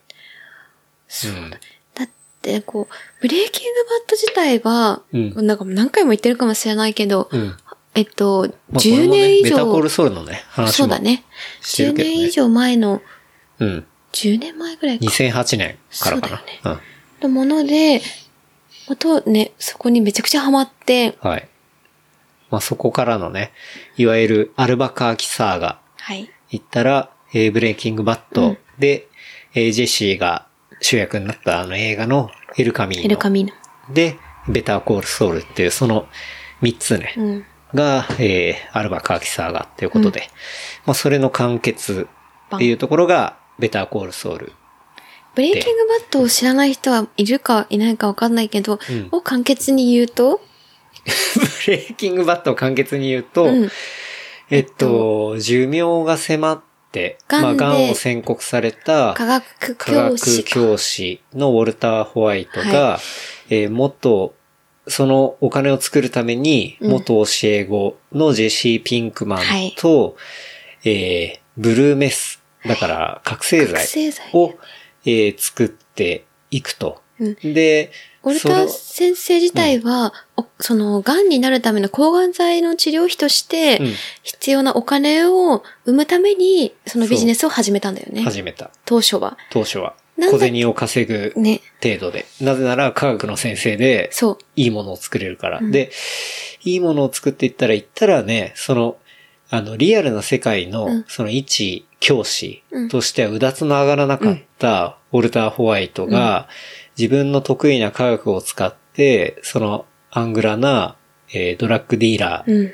的なところに入っていったら、クオリティが高いし、すごく評価され、まあ、本人的にも、そこで、なんだろうな、自己承認というか、うんそういやっうとところにどんどんハマっていって、で、もともとは温厚だった教師のウォルター・ホワイトが、どんどん、そあの、モンスターになっていき、う。なんだろうもう、あなんか初めてうん認められた、うん。何かに。そう。世界に認められたっていう気持ちで、人格も変わっていくんだよね。そうそう、どんどん変わっていって、で、それが、もともとはだってね、あの、もともと教え子のプッシャーやってたジェシーの方が、ちょっと悪いやつかと思ったら、ぎ今度だんだん逆転していったりみたいな。で、それが、まあ、とんでもない、こうね、カルテルとも繋がっていったりだとか、こんな規模まで動いていくんだっていうところが、ね、毎回ドキドキ、ハラハラしながら、ここまで人ってこうなるかみたいな。なんか、常に見てる方の逆を行くっていうか。本当だよねなんか人生におい、自分が見てきた映画の中、映画ドラマで、うん。ベスト3には入るよね、完全に。いうん俺的には結構トップで好きなんだけどね。や、マミも。もそうだわ。うん。っていう、まあのがそういうドラマで。があっうてん、あれ自体もシーズン、 セブンぐらいまでなかったっけブレイキングシバッートズンって。 5まであったんじゃないいや、もっとあるでしょ ?8、7かなう。ブレイキングバットはシーズン8ぐらいまであったんじゃないかいや、あると思う。だな。うん。からいつも徹夜で見てたのを思って、思い出し てる。うん。どれぐらいまであるえっとね、ブレイキングバットは、あ、シーズン七5だ。 ?5 か。で、12話ぐらいまであって1時間だから、うん。あ、でも5が88あるから、あーまあ実質シーズン、まあ普通のドラマで言ったら6あるぐらいって感じなのかな。一週間寝ずに見れば追いつくよね。そう。そうで、そういうのが、それがああってのうん、ベターコールソウルなんだよね。そうだね。で、ベターコールソウルもシーズベターコールソウルは、えっと、シーズン、えーっと、4ンまで4かかな。なはい。うん。はい。なるあ、違う。シーズン5だ。 5か。え、違うわ。えシーズン6まであるわ。あ、6まで あった。はい。だ今回、だ去年見たのが、シーズン6。6だった。ははい。い。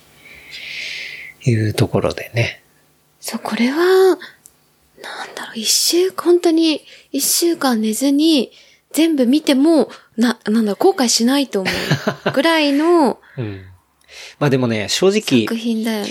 ベターコールソウルのシーズン1、2、3とかは、まあ、はいなかなかね、ための期間なので、あ、私も寝て、寝て、寝た し、寝て途中やめたこともあっなかなた。かそういう感じなんだけど、本当やっぱ C、5、6になってくると、どんどんキャラクターもね、濃くなっていき、で、4、5、6になっていくとだんだん、うんブレイキングバットの世界に、あ、どういう風に接続していくんだっていうのが、そうっれ。すら見えてきたりとか、特にやっぱ最終のシーズン6うん。で言ったら、ね、もう、だあ、あのシーン出てきたみたいなところとかが、うんあ、ここでそういう話で交わってたんだとか、それが十何年越しに、そう。その作品を作るっていうこと自体が、なんだろうな、エキサイティングだよね。そう。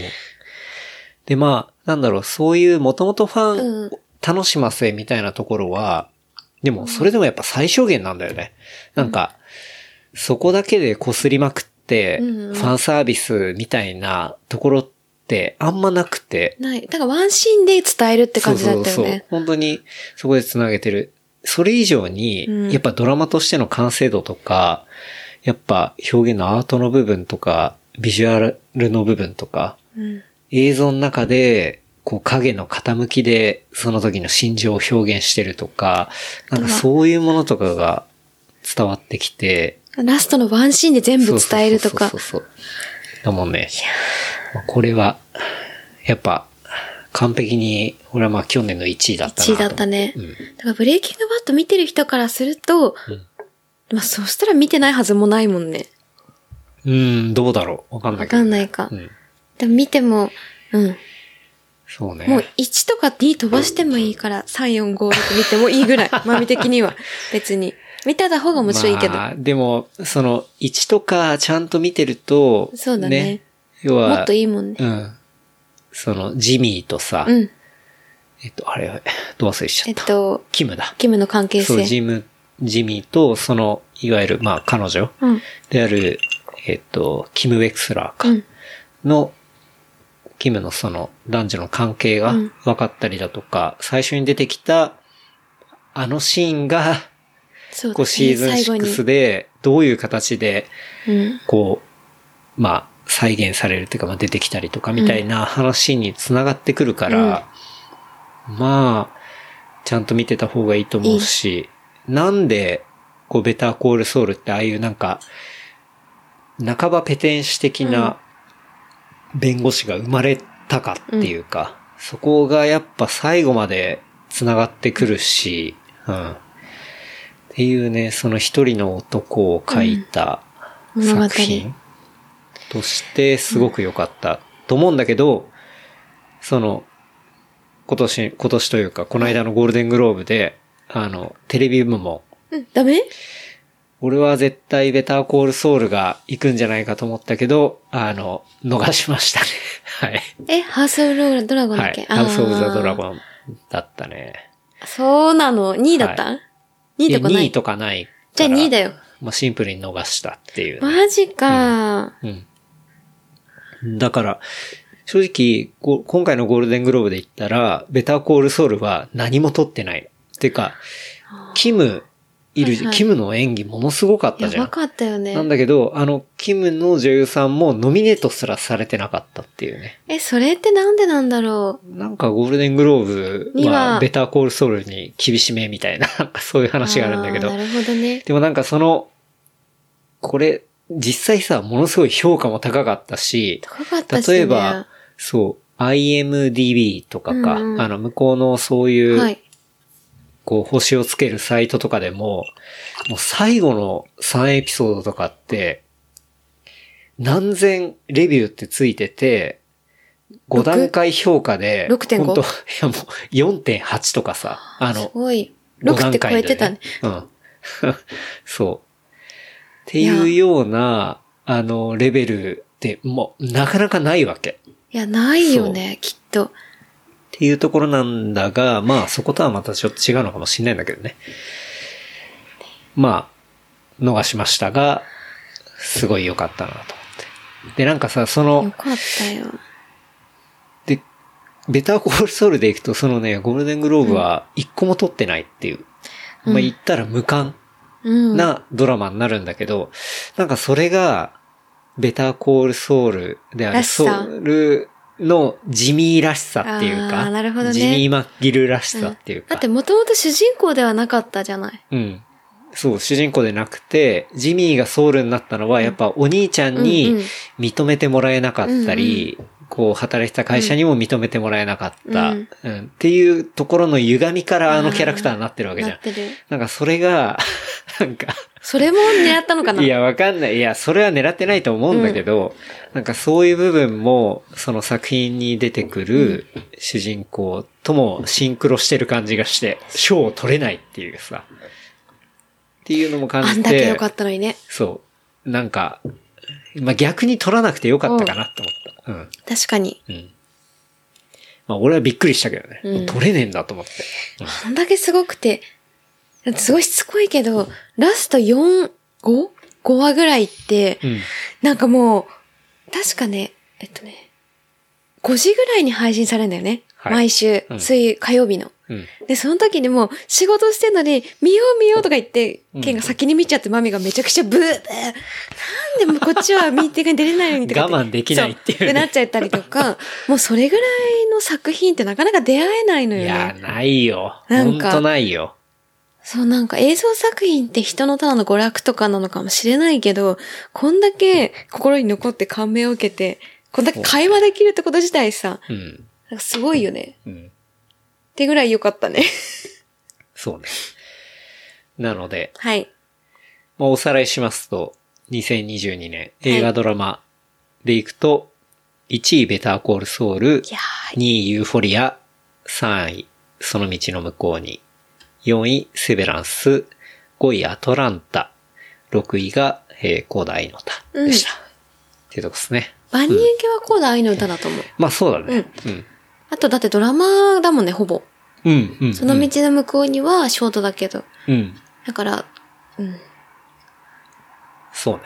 うんなので、まあ、このね、6つは、あの、まあ、僕ら的にうはん、間違いないおすすめなんで、 まあ、もし見てなかったら、あの、うんうん、見てもいいんじゃないのかなと思いますね。確かに。うん。そうなかなか忙しいと映像作品見れないかったりするけど、うん。なんか結構いい、いいよね。やっそうぱねさ、たまに、ね、見るといいよね。うっん。てのもあいるいし。と思いますね。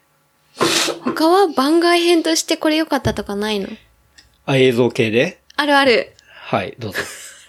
めちゃくちゃ古いの。なんで見たんだっけえっとね、ワイルドスピードの、東京ドリフトでしょ。これって、あれは磯さんと撮った後に、はい。そう、なんか、まあ、ななんか暇で見るかみたいな感じで。いやでもね、平日の11時から見たんだよ、確か。そう。なんかもう本当に暇だったんだろう、ね。暇だったのかな、うんで、それ自体は2008年、6年ぐらいに、やってたものだから、だから多分その、でも見た記憶はちょっとあったんだよね。俺も見たことある確からね。か。でも、そう。あんまり覚えてなくて、十何年して見たらめちゃくちゃ面白かったんだよね。当時。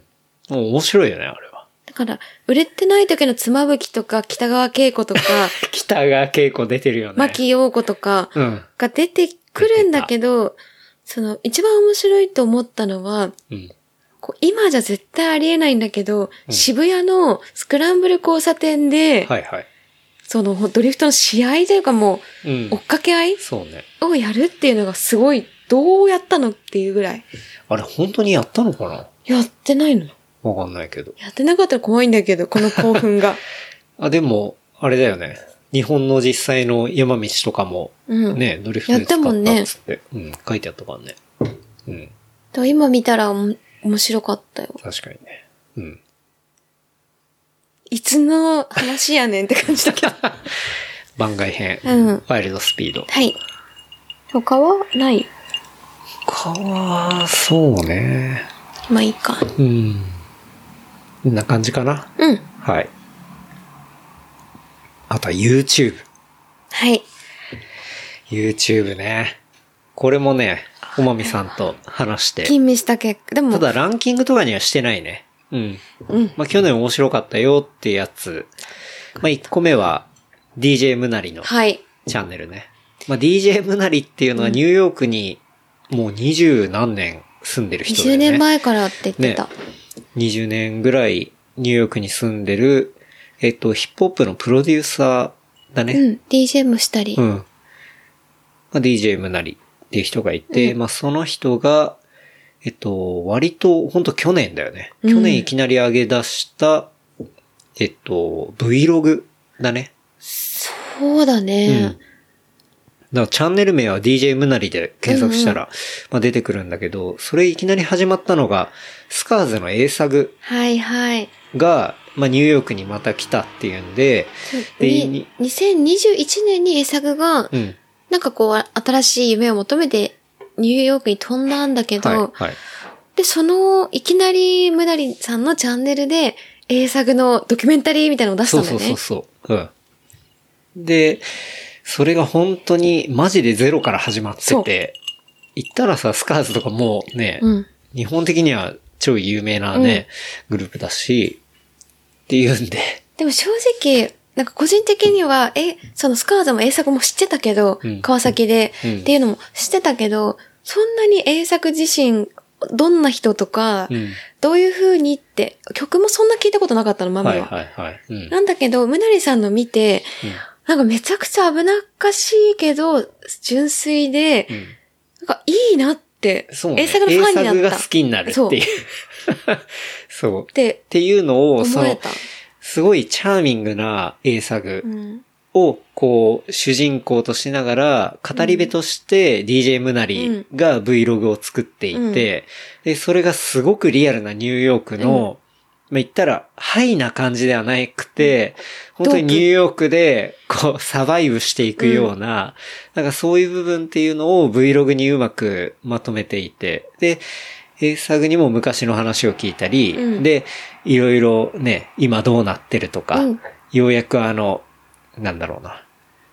保護観察っていうのが抜けたとか、なんかそういうさ、あまあと向こうでも捕まったりみたいなさ。家をなん本か当に借りてたんだけど、うん追い出される、だから大そんな麻して追い出されるから、とねそうそうそうもう住めない んだ、でもお金がないんだっていうところとか、なんか本当リアルなんだよでそね。の大家にめちゃくちゃ英作 が、あの、怒られまくってるところを、あ撮の、ってたりとそかのまんま撮ってたりみたいなね。そとうなか。ので、でもだんだん、A 作も、やっぱり、めちゃくちゃ人柄がいいから、うん。なんだろう、周りの人の環境で、うん。音楽作ったり、あとそのアーティストの人に、あの、書いて、アアート書いてもらって、それがうん CD のジャケットになっはい、てはい。いくとか、うん。それで、うんやっぱりお金も入ってくるんだよね。あの、ちゃんと Spotify というか、うんうんそういう配信で今日入ってくるんですよ、みたいな話も、そこももう全部言ってて。で、ちょっと入ってくるんで下ろしてきますわ、つって、札束下ろしてきて、その勢いで車買ったりみたいな。なんか、そうなの。グランドセフトオートなんだよね、リアル版。でも、むなりさんは、ほん、えー、サグ、本当に、今車は必要なのかそうそうそうって何回も言うし、うんでも、むなりさんがね、あの、顔にもタトゥー入ってたりとか、もうゴリゴリなんだけど、めちゃくちゃまともなんだよね。そう多分もう、それは、ニューヨークで二十何年間サバイブしてきた、いろんな知見とか、うんなんだろうな、もう達観してるんだと思うんだよね。うんだからそういうアドバイスを英作にしたりとかするんだけど、英作は英作でやっぱなんかぶっ飛んでるから、そう、マイカーとか言いながら、そうそう運転したりとか、あとなんか、えー、サグがやっ、なんだろう、なんか、これ作ってるなって思わないよううんな純粋さっていうのは、そうだ、あ、鳩が倒れてるから、僕はこの鳩に餌をあげに、木に戻りたいって言ったりとか、あ動物をめちゃくちゃ大事にするとか なんかそれがナチュラルというか、そうなんだよ。あ、なんか A サグってちょ危なっかしいけど純粋で可愛いなみたいな、うんうんなんか別にヒップホップ好きじゃなくても、うん単純に一人の人間として、そうだね。めちゃくちゃいいなって思えるような、それは確かに仲間に、そういう仲間もいると思うし、なんか、やっぱファンになるっていうか、あ、なんか本当にカリスマ的な人って、あ、こういう人なんだなっていうのを結構見て感じたね。うんうん。でも、なんだろうな。えっと、逮捕されて、うん刑務所にいいた時もいっぱいあったし、まあまあまあうんその時にいろんな本読んだりとかって、うん知的な部分ももちろんそうねあるうんんだよね。そうなんだけど、なんか人間としての作画を見れって、多分これって他では見れないよな、みたいな。ね。でも、みなりさんが発信してて、うん。でもそこには、な栄作にな会いに来たみたいな、普通一般人、うんうんうん一般人って言ったら変だけど、いや、のもうほとんど一般人みたいなね。の人が、うんそのツイッターとかイインスタで、栄作がそういう状況っていうのを知って、物資を届けるみたいな意味で、ね、ニューヨークに本当に来て、こう、会って、うんで、それもちゃんと会って映像に 残す残したりみたいなね。そう。とかをね、むなりさんがやってて、うん。だからその映像というか、Vlog みたいなものが、去年はすごく面白かったね。うん。いや、面白くて全部見てたよね。見たね。で、その中に別うんに A 作だけの話じゃなくて、例えば、こう、アメリカで相撲寿司みたいなやつとか、いや、うん。うん。あその、相撲寿司のはい。サムネが上がってて、なんだこれって見たらそのムナリさんのやつで、で、まあアメリカうでんサーカス的に移動しながら工業をやってる相撲寿司ってのがあって、うんそれを仕切ってるのが小錦なんだよね。 そう。で、小錦がやってるそういう相撲寿司ってやつがあって、本当に真ん中に、いわゆるサーカスみたいにやるんじゃなくて、その代わりに相撲があって、うん。で、ちゃんと力士が、そこで、ちょっとプロレス的にエキシビジョン的な、こう、相撲をするんだよね。で、それをやりながら、周りの土俵土俵際で、寿司を食べる。うん。んで、お酒飲み間ながらのつなぎには、こう DJ が、あの、 ちゃんと音楽でつなぐみたいな。なんかそういうイベントがあって、うんっていうね、それを撮ってたりとかして、うんで、小錦って今こんなことそう、してこんんのなことやってんだと思って、やばかったよね。びっくりしたしあれうんそう。だからでも相撲の世界がね海外だとこう描かれてるっていうのもめちゃくちゃ面白かったよそう、面ね。白かった。だから、国内での相撲ってね、やっぱり神事だったりしてさ、うんうんなんか神聖なものでもあるんだけど、その、アメリカというか、こう、世界にどういう風にカルチャーとして伝えるか、で、そこでどうやってビジネスにするか、うんみたいなところをやってるのが小錦で、で、やっぱ寿司と合わせて、うん寿司とお酒を飲みながら、相撲。その相撲をこう見る。うんで、最後は、その、なんだろう、戦いが終わったら、お客さん誰か取りたい人いそなういみたいな感じで、相撲を取って、お客で、ちさょんっと、とうん、力士で相撲を取って、まあちょっとプロレス的な感じでそうそうそう盛り上がるみたいなお決まりの。盛上がってとか、で、お客さんものすごい盛り上がってて、みたいな。っていう、なんか、ある意味、日本の中にいたら知らない相撲の、うんこう、海外での側面っていうか、っていうことを実際に日本でやっていた小錦が、あのね、相撲の文化うをんもっと広げるために、こうやっていたりみたいな、っていうのを、まあ、その DJ のつながりもあったりだとか、うん、コニちゃんとか言ってたけど、そう。んだからむなりさんでそれを知るみたいな。そうそうそう。っていうね、うんなんかそういう本当にリアルなとか映像ね、があって、面白かったね。 DJ 豊さんうん、そで、う。もう60歳ぐらいなのかな。うん、もう本当にマハラジャうんというか DJ って言葉すらなかっなかったたというか。名前自体は知ってるんだけど、うんあ、なんかすげえ DJ が上手くて、なんか古い人みたいなイメージだった。うんうん。けど、なんか DJ タカさんをスポットでインタビューでもないけどもう雑談そうだね。な感じで流してるうん30分ぐらいの映像があって、うんそれもめちゃくちゃやばかったよね。そうね。でインタビュアーがムナリさんで、うん、村井さん DJ ゆたかさんに、ゆたかさん、今60で現役の DJ が、日本でそういう DJ のシーンっていうのがどういう風になってきたか、どうやって始まったか、うんゆたかさんはどういう風に DJ になったか、うん。で、そう、日本での捉えられ方がどうだったのか、うんで、その後アメリカ行ってまた日本戻って、今また LA にいてみたいな、っていうところを、まあ30分でショートなんだけど、こう話してるっていうのが、その間間でやっぱり日本のバラエティ番組、うん。たらトンネルズとの絡みだったりだとか、そういうところで、言ったらお茶の間というか、世間にヒップホップっていうものが、まあ、認知されたり DJ っていうものが、リーチされたりみたいなところっていう話もあったりして、だって今までももちろうんん DJ とかラッパーとかラなんかそういうことって NG だったじゃない。うん、で、やっとなんだろう、ここ2、3年うん、でなんかラップがやっと出てきたりとか、うん。フューチャーせてメメジャーでデビューできるとか、うんなってきたけど、そのもっと前の前の段階の話だもんそうそうそうもう全然前。うん。うん。ヒップホップなんかなかったよっうん。ていう時代の話とかから、本当に生き字引だと思うんだよね。うん。っていう、そう、DJ 豊さん、御年もう60オーバーなのか本当だな。ようん。。でも現役うでん続けていて、うん。であの映像の最後の方で、もうこんなに続けてやってられるの俺ぐらい頭おかしくないとそうで言ってきたねえよみたいな話をしてて、あれが結構食らったんだよね。うん、食らったうんね。やっぱこんだけ続けてて、いろんな土地でやってるとかってやっぱ、ほんとクレイジーじゃないとできないよみたいな話してて、いやもう、痺れるなと思ったね。思ったうんあとなんか、むなりさん自身も、なんか今から20年前うん。に、もうニューヨークに単身で行って、うん。そこで多分いろいろすごいやばいこともしてきて、うん。でも今なんか丸く収まってるけどう、ん。なんかその、まあその、あっちのアメリカの奥さんと結婚して、うんで子供3人産んで、うんで多分ケンタロウが教えてくれて、むなりさん別のチャンネルもあるんだよって。そうそうそうそっていうので、むなりさんがめちゃくちゃパパのファミリーチャンネルもやってんだよねう。。そう、やってるやってる。それはもう面白くない。なんかね、えっとね、t, t 東京ミーツブルックリンだ。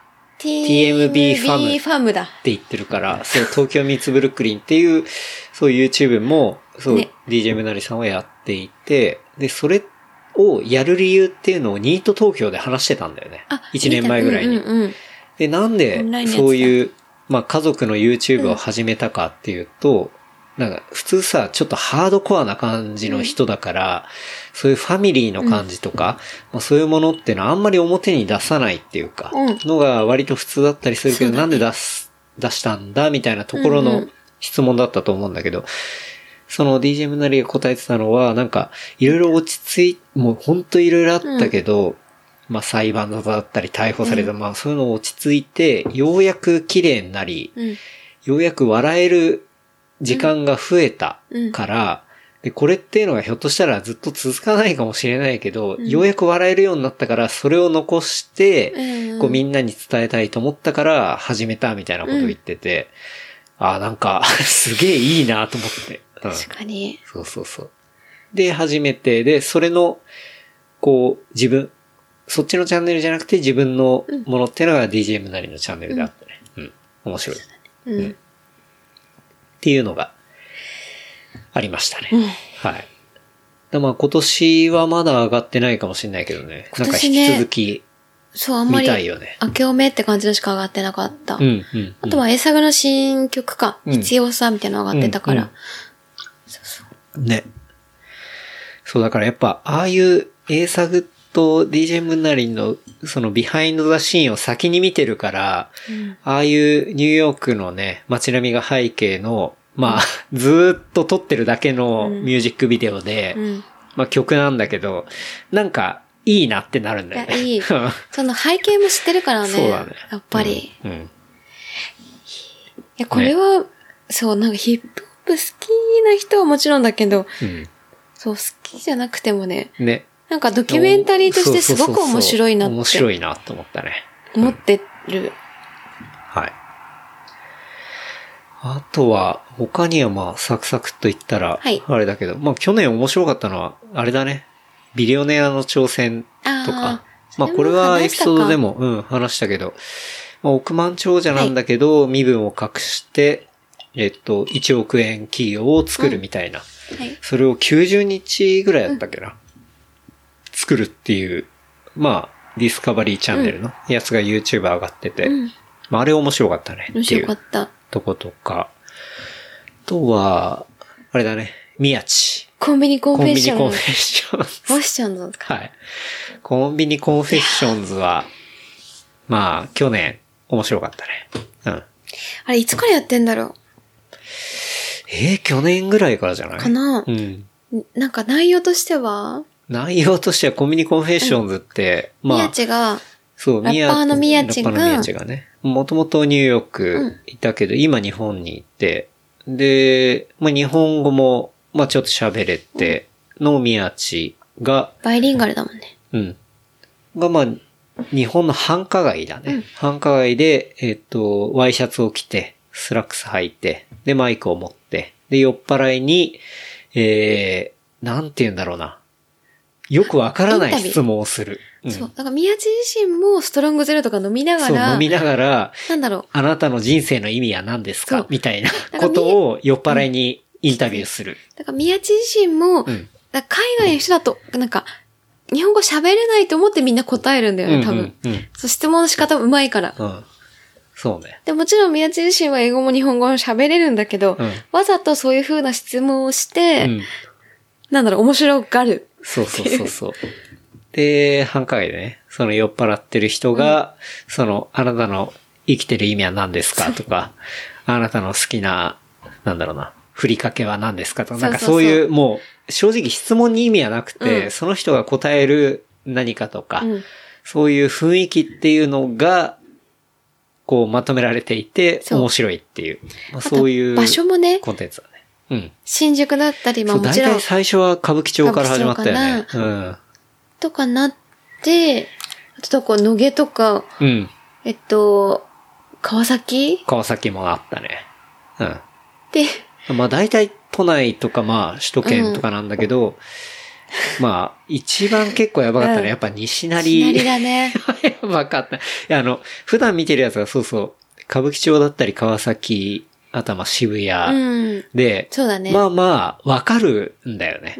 なんか客層はいはいも、はいはいみたいななんかちょっといイケイケで酔っ払って、うんなんかちょっと若者が、イエーイみたいなうん感じなんで、あ、でも面白いんだけど、そうそうやってるんだけど、西成だけちょっ西成のエピソードだけ、やっぱね、出てくる人がちょっと違うんだよね。どう考えても、こっちと違くて。と、いや違う。うん。あれ そう、だから、面白かったのは、そう、コンビニコンフェッションズの中でも、西成の回が面白かった。面白かった。うんそう確か昨日川崎の回を見たんだけど、うんまあなんか川崎っぽいって感じで終わっちゃった。まあまあそうだよねっていうそうそうそう。うん面白いんだけど、そんなに驚きとかはなかったんだけど。うんそうなんか結構そう、らしさが出るんだよね、地域で。そうだね。で、それが尖りまくってたってか、やっぱすごいなと思ったのは、西成だ西ね。成会だったな。うん。いや、もうこれ、うわーっていうね。いやなんか、これはいないわーっていう。いないようねんここにしかいないわーっていう。私宮地自身ももともとさ、うん。なんだろう、頭いいじゃん。うん。なんか日本語も英語もできるし、はい。なんかそうこの間も NBA のさ、えっと、しょなんだろう、ハーフタイあームそう、のハーフタイムショーやってたよでね。うん。、日本語ばっかりいませんのやってたりとかさうんうんうん、ちゃんと実績もあるのにうん、なんかそういうの多分計算してやってるのがうん、すげえなって思う。そうね。あれはパートナーにもう一人、あ、いるあの、女性がいうんういるのかな確か。そう。ん。でやってたの。やってて、そう、磯さんともその話、これエピソードではしてなかったかもしれないんだけど、そう。もう一人一緒にそのコンビニコンフェッションズをやってる人がいて、その人のインスタアカウントとかは、そういう東京の、はいはい。その人は大体東京の変なところを切り取るのがすごい上手い人で、なんだろうな。うん。東京シュールレアリズム的な。はいはいはい。そういうことを切り取ってのは面白い人で、多分そういう人と宮地のあれが合わさって、コンビニコンフェッションズになってるんだとなるほどねうん。っていうね。いや、でも、 大阪にシナリオやばかったな、マジで。 ね。面白かった。うんなんかサクッと見れるよね。そうだね。何も考えずにう。ん。バカだなーって言いながら。うん。大阪にシナリの場合はバカだなーだけじゃないんだよな。うんうわーっていう。やべえなこっうてやばっていう。思ったよね。うん。っていうのがあったり。あとはあとは、ASAP 猫。あこれは、あの、てかまあ、なんなら今年に入って僕は知ったんですけど、あのね、大田区のダース・ベイダーの、はい修二さんがツイートしてーて、はい。うん。それってのは ASAP 猫ってなんか、こう自分で曲とかを出してる、まあミュージシャンというか、うん、まあトラックメーそういう音楽カ関係の、そうだね、トラックメーカーとか多分そういう人なんだけど、その人が出してるオリジナルの曲で、俺が買ってきた土産、会社の奴ら誰も食わねえっていう曲があってー、俺が買ってきた土土産産、誰も食わねえだっけそうそう会社の奴ら誰も食わねえってやつがあって、 そうそう。その曲がものすごい面白くて。面白かったうんこれはね、良かったっ す。で、まあ、その俺が買ってきた土産会社の奴ら誰も食わねえって曲もすごく面白いし、完成度も高いんだけど、その後掘ってったら、この ASAP ネコさんの、えー過去のやつで、はいマッシュアップ系の曲、だから、ブルーノマーズと、例えば、えっ、と、ドラゴンボールのエンディングはいはい曲をマッシュアップしたものとか、いろんなね、そうだよいね。クレワとうんカントリーロード混ぜたそりうとそかうねそ。うそうそうあ、そう。このなんか合わせ方がすごいなっそうて。なんか昭和と平成を混ぜたり、なんかね、そう、そういうセンスがものすごいなっていう。でも平成の人はさ、なんだかんだ昭和のものをさ、うんブラッシュアップしてるからさ、うんそのマッチ度がなんか上手いんだよね。うん。合わさり方が。うん。そう。なんか久々に、こう、YouTube で音楽系の天才を見たあなっ見てたいうか、そういう感じがしていて、なんで、まあ、ちょっと ASAP 猫で調べてもらったら。ニーヨみたいな感じで猫で、NE-KO になってんだけど、 ううんん、まあね、まあ、まず、その、お土産のね、いやー、そう、ところを見てほしい ね。うん。とか、はい。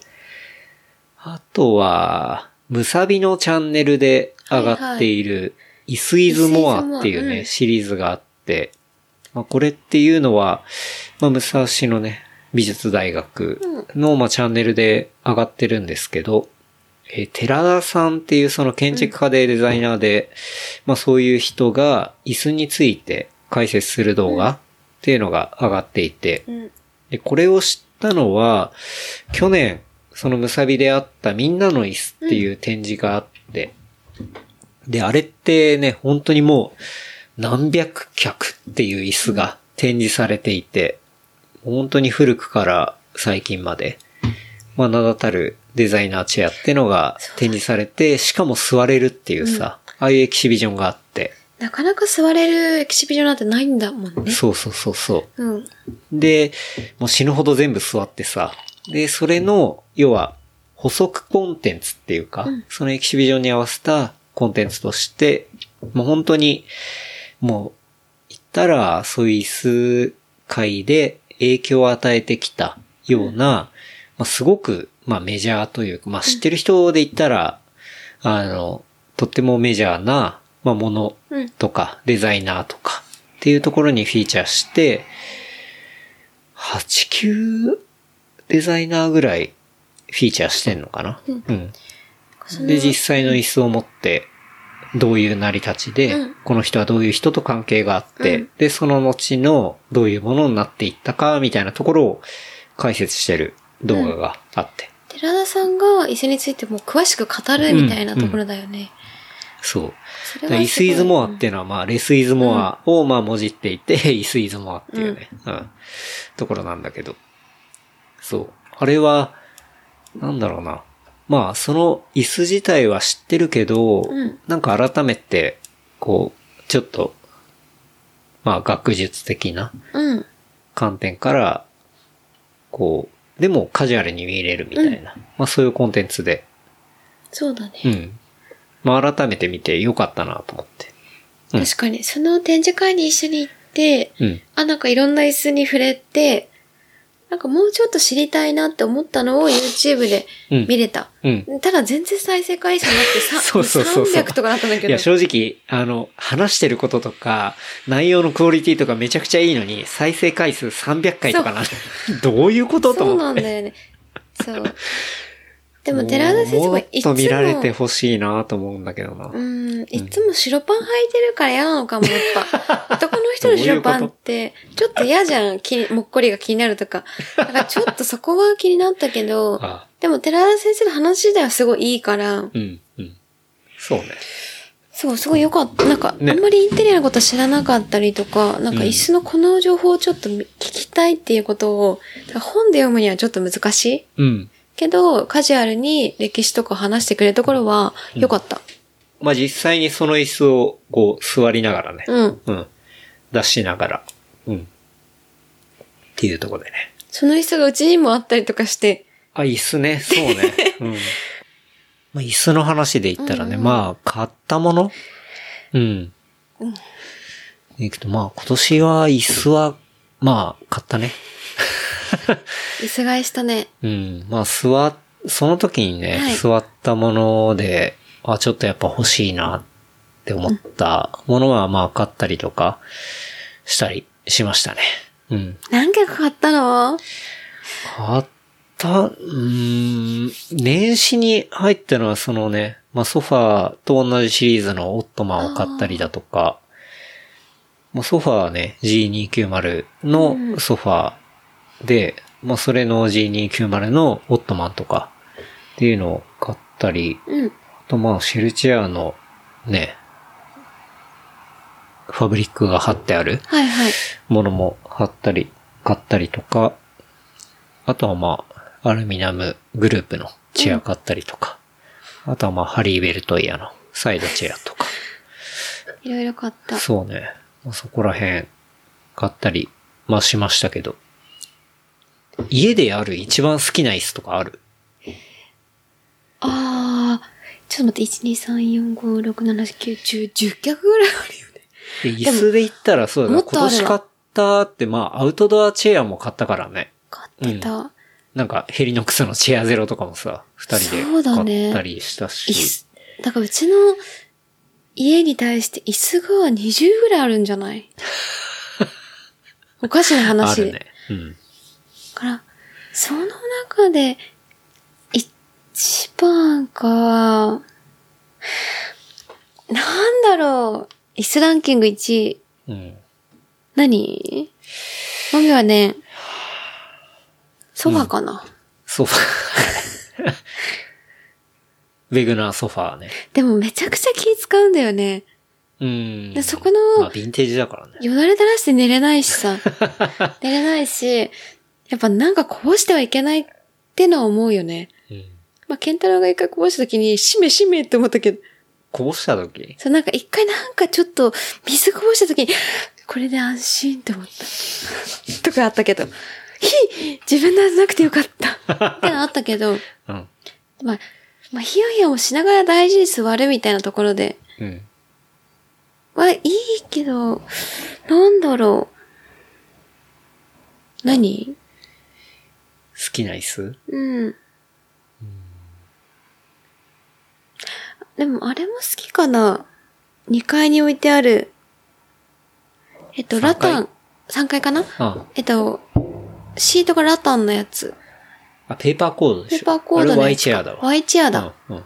ワイチェアもいいよ。ワイチェアはもう超スタンダードだからね。うん。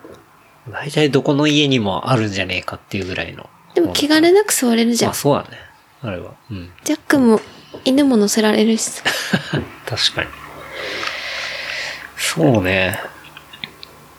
今年買ってよかったっていうかなんか、だんだん、その、椅子を買うっていうのが、座りたいっていうのも、まあもちろんあるんだけど、うん。なんて言うんだろうな。ルック見てたいはっていい。う、 なんかこれもう、どういうことって話なんだけど、うん自分が座りたいっていうよりは、誰かが座ってるのを見たい椅子っていうのがあって、だから、はそうい、去年のちょっとエロくない年末、違う違うなんか、その雰囲気を見ていたいっていうか、がアートとして、そうそうそう、本当成に。り立ってるってことだよね。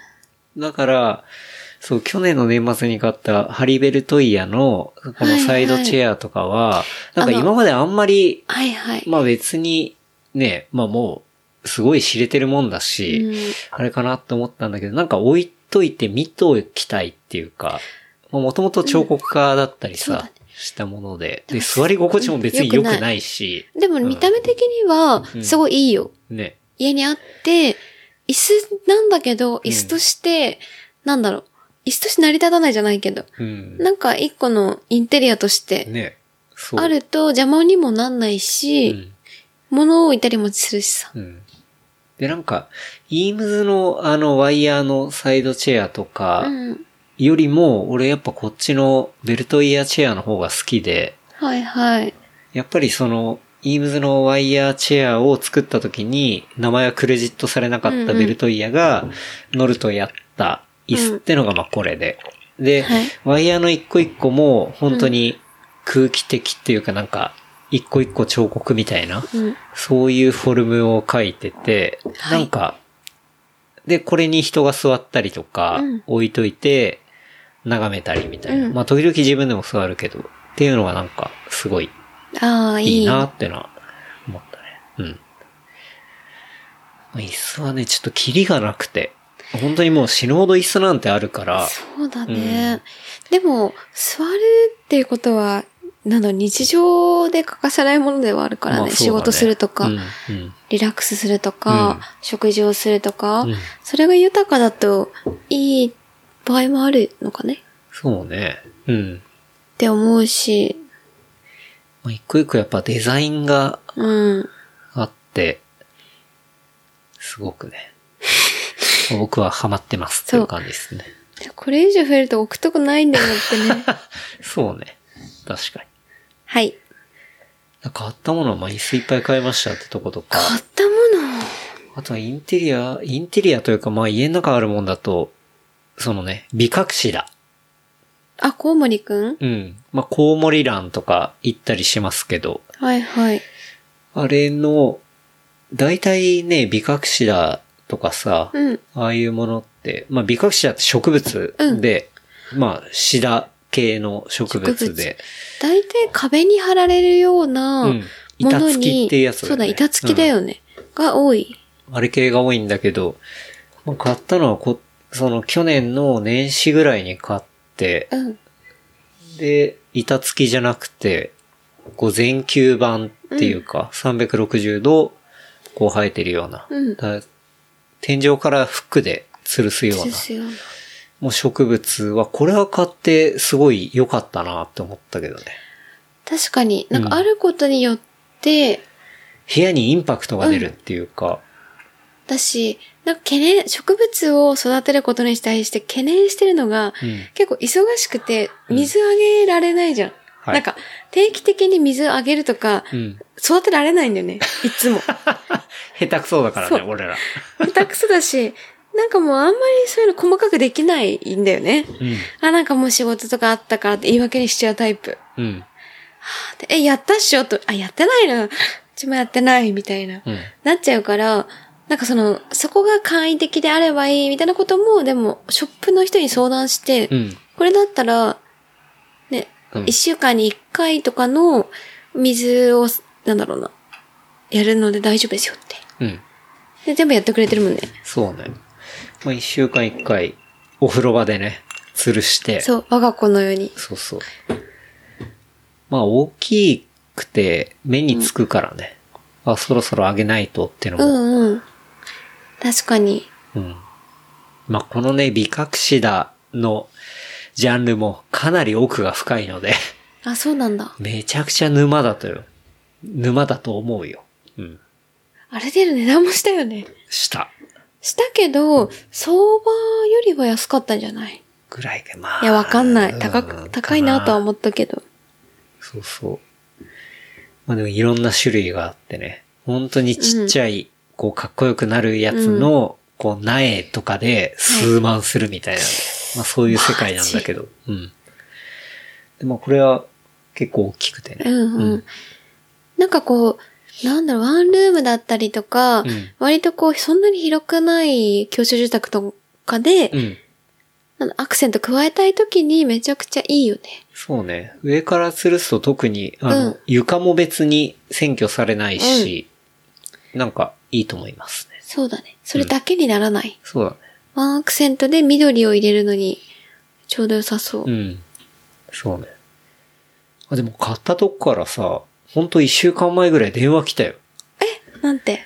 あの、お買い上げ、あの、1年前ぐらいお買い上げいただきましたけど、その後どう、大丈夫でしょうかみたいなの来たすよ。ごいよ。うんなんて言ったでも元気に育って ますって。いいいい。そうそう。どこだっけこれはね、銀座銀座一丁目の木本ってところ。はいはい。うんなんかお店自体はちっちゃいんだけど、すごいね、雰囲気があって。あったよね。うん。そこで配達してくれたんだよね。そうね。うんう。うんん。まあ、ちゃんと生きてて。うん。うん。え、だから気植に入ってん物だよをね枯らさないっていうことがすご い、うちにとっては。なんかやっぱ、毎日とか、加減が難しいものいっぱいあるじゃ難ん。しいよ、植物。本当に。やっぱ物が育てるのはむずいなぁと思って。うん。特にマミはめちゃくちゃ苦手だからさ。この美覚シダ先生は、あの、ガンガン生えてくるし、本当だよね。うん。まあ、しっかり一週間に一回水さえあげておけば、大丈夫なんじゃないかなっていう。うん。うん。っていう感じですかね。はい。これは良かったなと思うし、買ったものあと何があるこれはね、あの、あー骨伝導イヤホはン。いはい。これ、ショックスのオープンランプロうんうんっ。ていうのを買って、これはまあ年末に買ったんだけど、すごいよ、いいね。うん。すごい良い側面もあるっていう感じかな。正確にえっ言うとと。、骨伝導だから耳が閉じないんだよね。うん。耳になんか、かける感じ。そう、かけて、耳の穴を塞がないはいはい。タイプのイヤホンで。で、なんで買ったかっていうと、その AirPods Pro を、うんうんまあ、ずっと使ってて、で、その耳の中に穴に入れるやつで、はいはい。そこのスポンジっていうのをコンプライに変えて、うん。で、すごい快適に使ってたんだけど、うん。ランニングでそれを使っていくと汗かくじゃん。はい。したらそのスポンジ、あの、取り替えてるからさ、うん。そのスポンジがめちゃくちゃ汗で染みる、染みるっていうか、ぐじょぐじょになるのね。そんなことあんだ。うん。でさ、あの、AirPods Pro の、うんうんえっと、純正のものってシリコンみたいなやつじゃん。はい。あのシリコンが、俺はもっと密閉させたいから、コンプライっていうスポン、あの、あ低反変えて発るんのだスポンジに変えてるの。あ、そうなんだ。さ、コンプライってまた、それはそれでそのチップの、すごい有名なやつなんだけど、え、なんで密閉させたいの密閉させた方が、あの、ノイズキャンセリングとかでもう完全にその音しか聞こえないから。そうか、それが嫌なんだけどね。あ、そうラなンのニングしてて周りの音が聞こえないと、なんかちょっと、なんだろう。なんか怖くない事故しそうで。あ、まあ、ランニングの時とかは、まあ、確かにあれなんだけど、普段の生活で、だかああ、そうだね。はいはい。ら地下鉄乗っうたりとか、んうん。大江戸線ね。そうそう、大江戸線とかもクソうるさいくし。そうるさいね。だからそういう時に、それを使ってて、で、それをランニングの時も併用してたって感じ。うんなんだけど、さすがに汗かくシーンで、うん。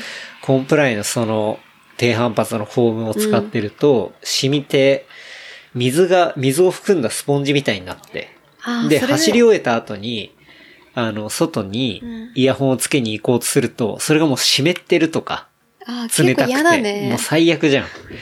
で、これはなんか、解決方法ないかなと思ってああそうなんだ。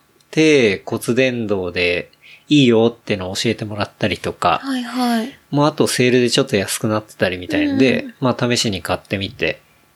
で、したら、これはまあ確かにその汗の問題とか全くないし、はいはい、音質は音質はまあ普通ああ、なんだけど、なんて言うんだろう。そういう汗問題は完璧なんだけど、要は耳の穴が広がってそこにうんうん骨伝導とあとちょっと音うん。で、まあ、聞き取れるみたいな感じだから、この間皇居ラン行った時に、うん。神田とか通ってくじゃん、うんうちから。神田のあの、こう人通りが多いところ、うん。かつくら車通りが多いところで、はい ポッドキャスト聞いてたんだけど、うん何も聞こえない。 ああ、外部の音がうるさすぎて。なるほどね。うんじゃあ、なんだ、音が多いところではあんまり活躍できない。そう。だから、さっき言った大江戸線とかでは多分もう無意味だと思うね。試してはない試してないけど絶対聞こえないと思う。そっか。え、でもじゃあどういう時にはいいのだから、ほら、皇居の周りで淡々と走る走ると時きととかか、そんなに騒音が激しくないところではいうい。ん。だから川沿いとか普通に走ってるときに、はいはい一応、ポッドキャストとかだったら、ボーカルブーストモードみたいのがあって、そういう人の声っていうのをブーストするモードがあるんだけど、はい。それとかにすると聞こえるし、あーなんだけど、さすがにやっぱ都心ですっごいうるさいところとかは、あれは無理だわ。あうーん、全然聞き取れ ない。まあなるほど音ね楽だったらギリギリいけるけど、ラジオとかは無理だね。あ、でも、それで言ったら、その骨伝導にしたことによって、こっちもメリットある。っていうのは、なんかこう、えっと、エアポーズだと、そこだけに、えっと、ノイズキャンセリングがすごくて、話しかけても聞き取れなかったりすそるうの、だねよく。聞こえないからね。そうマ。ジよでくそれが起こって、4回読んで も、全然なんかこう、結構重要なことを4回読んでも、えとかなったりうんしてたのが、骨伝導だと、んってなって1回で気づいてくれる。そうだねで、それでもう1回言う、2回言うことによって、うんまあ、話は伝わるみたいなところ が、よかった。まあ確かに家で聞くとかはすごいいいかも。あの耳の穴塞いでないかうんそうそうら、ストレスもあんまないし、こう体的にも。こっちもストレスはなうい。ん、うん。なんかそういう、なんか使い分けだなって思ったね。そうか、だから、汗問題としてはパーフェクト。だけど、騒音的にはキャンセルとかできないから、うんまあまあしんどい。けど、まあ走るところって大体ね、うん。そんなずっとガヤガヤとかはないから、え、まあ耳に汗かいたことないんだけど。いやー、絶対書いてる。かいてんのかな、そう。でうるさいところでは使えないなと思ったね。だから本当ニューヨークとかだったらもう返品じゃないすぐ。ゴミでしょ。うん。ゴミだと思う。使えないよ、こんな。 と思った。だって、もうほんと都内でちょっと人通り多かったりしたらじゃもうあ無理だもん。田舎、田舎では OK ってことなる田舎だったらもう完璧だと思う。うん。ほどね。うん。全然静かなところとかだったら、自分の足音と、うん、うん。うん。その骨伝導で聞けると思うね。でも自転車とかだったらさ、うんエアポッツはもう危ないじゃん。そうだね。だから骨伝導ぐらいで、やっとくのがいいんじゃなそうい、多分うんちょうどいいと思う。ただ、 車通りが、車通りが多いところうん。と並走していったら多分無理だと思う けどね。聞こえそれないはと思うもうけど。無理だよ。うん。音諦めて走ろうって感じだよね、うん多分。そうなんだ。自転車はいいと思うね。うん。まあ環境音取り込んだ方がいいと思うし、うん、そう思う。危ないから。危ないからねう。ん。でもランでもなんかある程度その、なんだ、気づかずにさ、うん。人の声とかさ、うん。なんだろう、なんか知り合いとかがいて、あーとか言ってくれたの聞こえなくて無視してるみたいなのがあるじ ゃん。だからそこはある程度聞こえるとかは、悪くないと思うから、そうそうよ。いいのかもね。なんせ、まあ耳に引っ掛けてるから落下する心配とかもないし、まあとにかくストレスがなはい。くて、まあ使い分けだけどいいなと思ったね。うん。だから C としては、ライド、ラン、うん。日常はいいってこと。そうだね。うん。ただ、人がうるさいところとか、えっと、電車、過去地下鉄は良くない。そう。地下鉄とかで行ったら圧倒的に AirPods うん。 Pro じゃないと無理。俺ははうん。で、寒い時は AirPods Max。であ耳のそう、耳かぶせて。はいはい。だから使い分けだね、本当に。確かに。うん。っていう感じかな。うん。でもまあ骨伝導のイヤホンは、俺的には初めてだったから、うんうんあ案外いいなって思ったね。えー、うん使ったことないなぁなんか不思議な感覚ってうん。感じかな。うん。買ったものか、他はないか。こんなもんじゃない他はそんなもんかな。まあタオルとか買ったけどね。うん まあ、いいんじゃないうん。肌触りは最高にいいけど。そうね。だ、はい。あとは、サービス使った使ったサービス。そうこね。れはあるわ去年からよく使ったサービスで良かったなってのはあるね。うん。ある。はい。えっとね、ループ。うん。で、ループっていうと、あの、キックボードのイメージじゃない今も。確かにえね。っとね、 LUUP ではいループっていうシェアライドのサービスだね。で当初は、うんええっと、キックボードみたいなもので車道を走る、なんかシェアライイドじゃないわ。えっと、シェアライドシェアスクータああ、スクーー、タキーね。ックボード的なサービスとして始まったやつだあ、そうだね。うん。スクーターだね。うん。それがなんか浸透していて、うんで、。すごい車道を走るのに遅いはい。し、うん。なんか利便性がないみたいな感じで、うん。あこれあんまりだねっていうことを思ってたんだけど、うん。ここ半年ぐらいかな。なんかループが自転車も始めたんだようん。うね。ん。で、自転車は、電動チャリね。そう、電動チャリを始めてから、すごい使うようになった。うん。で、理由があって、だからポートが多いんだよね。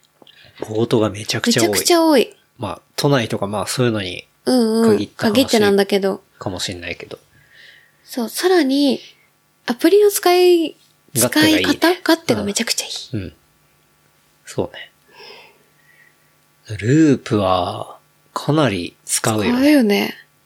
いや、自転車いっぱいあるじゃんって思う人も多いかもしれないんだけど、あの、やっぱり、なんだちろう。ょっとね、ちょっと行って止めておくとかって、やっぱ、いい自転車だとやっぱそれなりにストレスで、で、しかも、万が一なんかあったら嫌だな、みたいな。うんで、やっわぱかるメニューをつけるところに止めるんであっても、置きたいなってのがあったりして、うんうんで、そういうストレスを持って、お酒飲んだりとか、まあお酒飲んだりあんま良くないか。 まあでも、行きは自転車で行ってもいいじゃん。帰りまは、あね押して帰るとか、うんまあ電車で帰ればいい話だからさ。そうなんだけど、だからそこうんを、本当近場でそんなことをしたくなくて、うんっていうのになってくると、もう気軽に家の近くにもそういうポートがあったりとかして、そまあれで、乗って、で、次のポートの近くに置いうん、て、置く。で、そのまんま楽しんで、まあ帰りは、まあまた電車なりっうんうん。ていうね。そう、なんか行きの手段として電車だと、なんか乗り継ぎ3回か、でも、4キロなんだよなとか。うんうん。そういうタイミングで、全然4キロとか3キロ自転車で行った方が早いなとか、うんその乗り換え地点までは電車で行くけど、その後自転車で行くみたいなことができる。そうそう。だから、あの、Google でうん、出発点から目的地まで、うんで、まあ、まともに公共交通機関を使ったら、うん Google 的な最適解がこれなんだけど、でも、土地勘があったりいや、そのループの、あ、ポートが探して、はあいはいっこがあるってなると、正直 Google より早いっていうのが、え早いそう。が、作れるっていうのが、そのね、あの、ループなんだよねループだねで。、他でシェアの自転車のサービスっていっぱいあると思っていて、うんえっと、ドコモの赤いはいはい、シェア赤チチャャリねリ。うん。もあれば、前よく使ってた大チャリうん、大チャリ、ね。もあるし、うん今だとメニューとかもあったりとか、そうだね。あとわかんないな。まあいろいろあるのか。まあ、4つぐらいあるね。あるんだけ大ど、きいのが。なんか前は大チャリを使ってたけど、うん。なんかポートが少なすぎるんだよね。そうだね。明らかに大。チャリはポートが少ないね。し、赤いチャリもうん。あんまりポートない。そこまで多くないね。よっていうのに対して、ループは多分台数は少ない。1個のポートに対して。うん1か2なんだけどう、ん。もうあ圧倒的にポート数が多い。多い。それなんでかっていうと、うんあの、 持ってる敷地、例えばホテルとかの、はいもうほんと隅っこの、うんまあ一応これ、あの、持っ敷地てる土地ですけど、みたいなところに、緑の囲いを作って、そこにもう、 あの、なんだろうな、いや人、一人抜けられるかぐらいのところも、要は駐輪場にしていくっていうか、うん。そう、駐輪場ビジネス、ビジネスだよね。ね。多分。本当にすごいよね。そう、空いてる土地、有効活用しませんかっていう感じが、うまくハマってるんだと思う。うん。本当にさ、横幅50センチかけ1メーターぐらいのところでも駐輪場にするもんね。でもその発想があるから、うん。なんかウィンウィンなんだよね。そうね。なんか、あの、このスペースめちゃ余ってるけど、うんどうもできない。自販機も建てられないそうし、ね。駐車場にもできないから、うん。なんか本当に耳くそみたい な。猫の額のね。はい。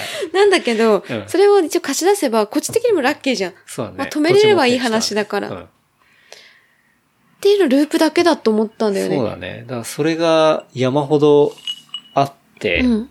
で、気軽にあるからこそ、こう目的地の近くに回ってみたいなね。そうそう。うん。なんか割と今でも、なんだろう、そのキックボードのイメージが強い人が多いと思うんだけど、ここの半年ぐらいか3ヶ月でそう。自転車がね増えたんだよ増えね。たね。ただ、懸念点としては、えっと、小回りが悪いというか、そうまあ、車種自体がね、うんいまいちっていうか、いまいちなので、だ小ぶりの人はいい。うん。だ180、90ぐらいセンチの人は無理だと思まあう。基本ミニベロだからね。そううんうんあ、そうだね。ミニ乗ベりルづ分らかりいやってすいい。うのはあるんだけど、まあ、そんなね、うん。もうワンマイルぐらい行うんくレベルであれば全然、まあいいんじゃないかなっていうね。そうだね一応電動でアシストもあるし。あるしね。うん。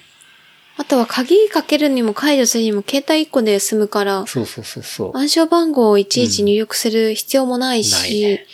だから都内では割と便利だなって思っそうた。うん。でも、他の主要都市でもあんじゃないのかなわかんないけど。どうなんどうだなろんうだろう。あれは、ほんとよく使ってるよね。この3ヶ月ぐらいでめちゃくちゃ使ってめるよっちゃ。使ってるね。そんなに高くもないうん。だ土日でいきなり上がったりするんだけどね。まあまあ、確かに。でもまあ許容範囲内だよね。うん。なんかうまく使って、うん。そう、行くと、Google より早いっていう。早い。うん。そういうものを、で、しかも別にそんな高くないっていうか、うん。のがループですね。の自転車だよね。そうだね。だか特らに自転車。僕らはキもうックそのボ、ー電動ドはキ使わない。ックボードみたいなものは、あれは、道路っていうか、車道に出なきゃいけないし、遅いしね。遅いし、まあ私は無免許になっちゃうから、あ、そっか、あれ一応免許が必要なのか。違法なので。うん。だから、なんか、結構、うこう、ん。都内にフィットしてるものうんなんじゃないかなと思ったね。思った。うん。なんか大チャリより格別にいい。ね。うん。うん。まあ、サービスで行くとそのループ。もあるし、あとは洗車バイシクルじゃないですか。そうだね。うん。め去っちゃ年使っだいてぶるお世話ね。になったね。まあ、今年もそうだけど。洗車バイシクルっていうのは、まあ、サブスクで1ヶ月5000円ぐらい5000か。ぐらいか。で、ほぼ、あの、洗車自転車を洗車してくれるんだよね。してくる。れるサービスで。ほぼっていうか、だからまあそれが使い放題っていう。うん。 1ヶ月で5500円で使い放題だから何回持ってもいい。そうそうそうそう。うん。っていうのがあって、うんまあ、ね、グラベルバイクとか、うんマウンテンバイクとか、うんまあどうやって乗っても汚れるものっていうか、まあそういうものは、あの、汚れて家で洗うとか、そういいうのやはーまあ、難しいもんめね。んどくさいので、もうとりあえず持ってったらピカピカにね、注意までしてくれるっていう。あれは大変お世話になっ辛いなってた。うる。ん、だからうちで言うと東京店か東京中央店。そうだね。東京店は、えっと、芝公園そうだにねあって、うん東京中央店は、茅和町の、八丁堀か、そう、八丁堀だね。にあって、あとは千葉とか、目黒、横浜とかにあるあるね。うん。あって、そうだね。店員さんとかも自転車乗るから、親切で、ね。うん。俺もう、その東京中央のスタッフの人にも、ツイッターもインスタも多分フォローされてるからねあ、。本当にあ、でもマ ミも、それで旦那さん、なんだろう、っていうのも知ってて、うん。なんか関係者も知ってるから、あ、汚れてますね。旦那さんもこれでしたよ。とか言われちゃ うから、ここに行ったんですよね。なんて言って。そうそうそうそう話が早いってのはあるんだけど。うん。でもいつもピカピカにしてくれて、うんうん、ありがたいなと思って。写真撮りましょうか って。って言ったりとかしてくれるから。そうそう。あれは、こうなかなか自分でやんのも大変だし。あと、なんか自分でやるような、なんだろう、機材とかう、ん。小物揃えて場所を確保する手間よりうんうもん、いいよね。そうだね。まあ、プロの技で、うん。本当にピカピカになるからさ。うん。で、しかも、車種も1個だけじゃないとダメですとかじゃなくて、行ったら、そのロードのアルティメットもさ、あって、グリズルあって、で、マウンテンバイクのスペクトラルあってみたいな。もう本当何でも持ってって綺麗にしてくれるから。うんうん都市型だよね。そうだね。完うんっ全に。ていうサービスは去年、いろいろ使い始めてね。いいなと思ったね。うん。去年つか、去年覚えて去年めちゃくちゃ使ったね。うん、うん。まあ今年もヘビロテだったんだけど。引き続きお願いしますって感じだね。うん。うんあとは、サービス。サービス。サービスはでもそんなとこそんなものかなアプリ的なもので言うとね。うん。あとは、なんだろう。あとは、行った行ってよかっとた。かうんサクサクっと。行ってよかった。っていう方は自転車系か自な転車系そうね、多いね。まあ、北富士の演習場。はい北富士演習場。あそこはグラベルライドで、よかったまね。あ、うん。サクッと、何がいいってやっぱアクセスがいいんだよね。東京から。確かに、北富士演習場は、えっと、うんうちからで言うと、えっとね、新宿まではい。ライドしさてっと、臨港でうん富士山駅か。行って、だから、あずさとかかうなん。かなうん。富士海遊なんとかとか、難しいのいろいろあるけど、それで行って、富士山駅からだいたいライドで3、4キロぐをらいか。すぐだよ。で、そうそう、演習場はだいたい日曜とかだよね、空いてるのが。うん。うん空いてる日が決まってて、まあ一応あらかじめ、ね、ね予約がまあ、必登要録で、したりとか。うん。ってなれば、その、自衛隊の人とかが休みの時にうん。走れるんだよね。走れる。それは車、バイク、うんライド、ラン、なんでも。全部いける。うん。ちゃんと守、約束というか、ちゃんと規律を守れば。うん。あそこがね、よかったよね。まあ、ライド初めて行ったのは夏行ったんだよね。あの、富士ヒルの後はにい。。デイスケさんを応援し試てし、た後に。帰り。に寄っていったけど、まあ、絶景なんだよね。基そう本的に。なんでかっていうと、富士山駅っていうだけあって、富士山がそう。ずっと右隣にいるんだよね。うんドカーンとあってね。で、そのグラベルのロードも、こう、まあ結構登りもあったりとか、うんまあするんだけど、まあ、ね、ずーっとこう、 広がっているっていうか、うん。うん直線で。で、まあ景色も良くて、うん。っていうね、のを夏に行って、で、冬もクリスマスに行ってみたら、うん冬は冬で良かったよね。うんた雪があっだ、そう。 ただ、あの、ちょっと標高が高くなっていて、富士山の影になってるところは、も氷点下だよう、ね。ガリガリの、こう、アイスバーン状態になってるんで、まあまあ、あの、 テクニカルな感じになってるんで、まあそこは冬場の気をつけポイントにはなるけど、でも鹿もいたりとか、うん。なんだろう、そんなに人が多くないから、う。うん。なんか気持ちよくライドができて、そうだね。で、まあ一周も、駅から行ったとしても、 40ぐらいまあ20 30ぐらいか。 30ぐらいか。うんうん。だから、まあ、程よくて。で、終わった後にね、もう臨行する手前で、こう、駅の前とかで、うんまあ、飲んだりみたいな、っね、ご飯も美味しいのあるし、ていうのができたりっていうのが、まうあ、ん北富士演習場で。あれは新しい楽しみとして良かったなとよかったよね。うん。竹光さんとかもね、一緒に行っあての、ね一。緒に冬行って、うん。クリスマスに。 4人でクリスマスに行ってた。竹光さんとかもね、な楽んしいすってご言い。ってたねうんやっぱ行きやすくて、クイックに遊べてっていうのがね。よかったし、グラベルの質もなんかすごいデコボコなわけじゃないじゃん。うんやっぱ戦車が通るからある程度整備されてるわけで、うん。なんかそこも良かったよね。いいっていそううだか、ね。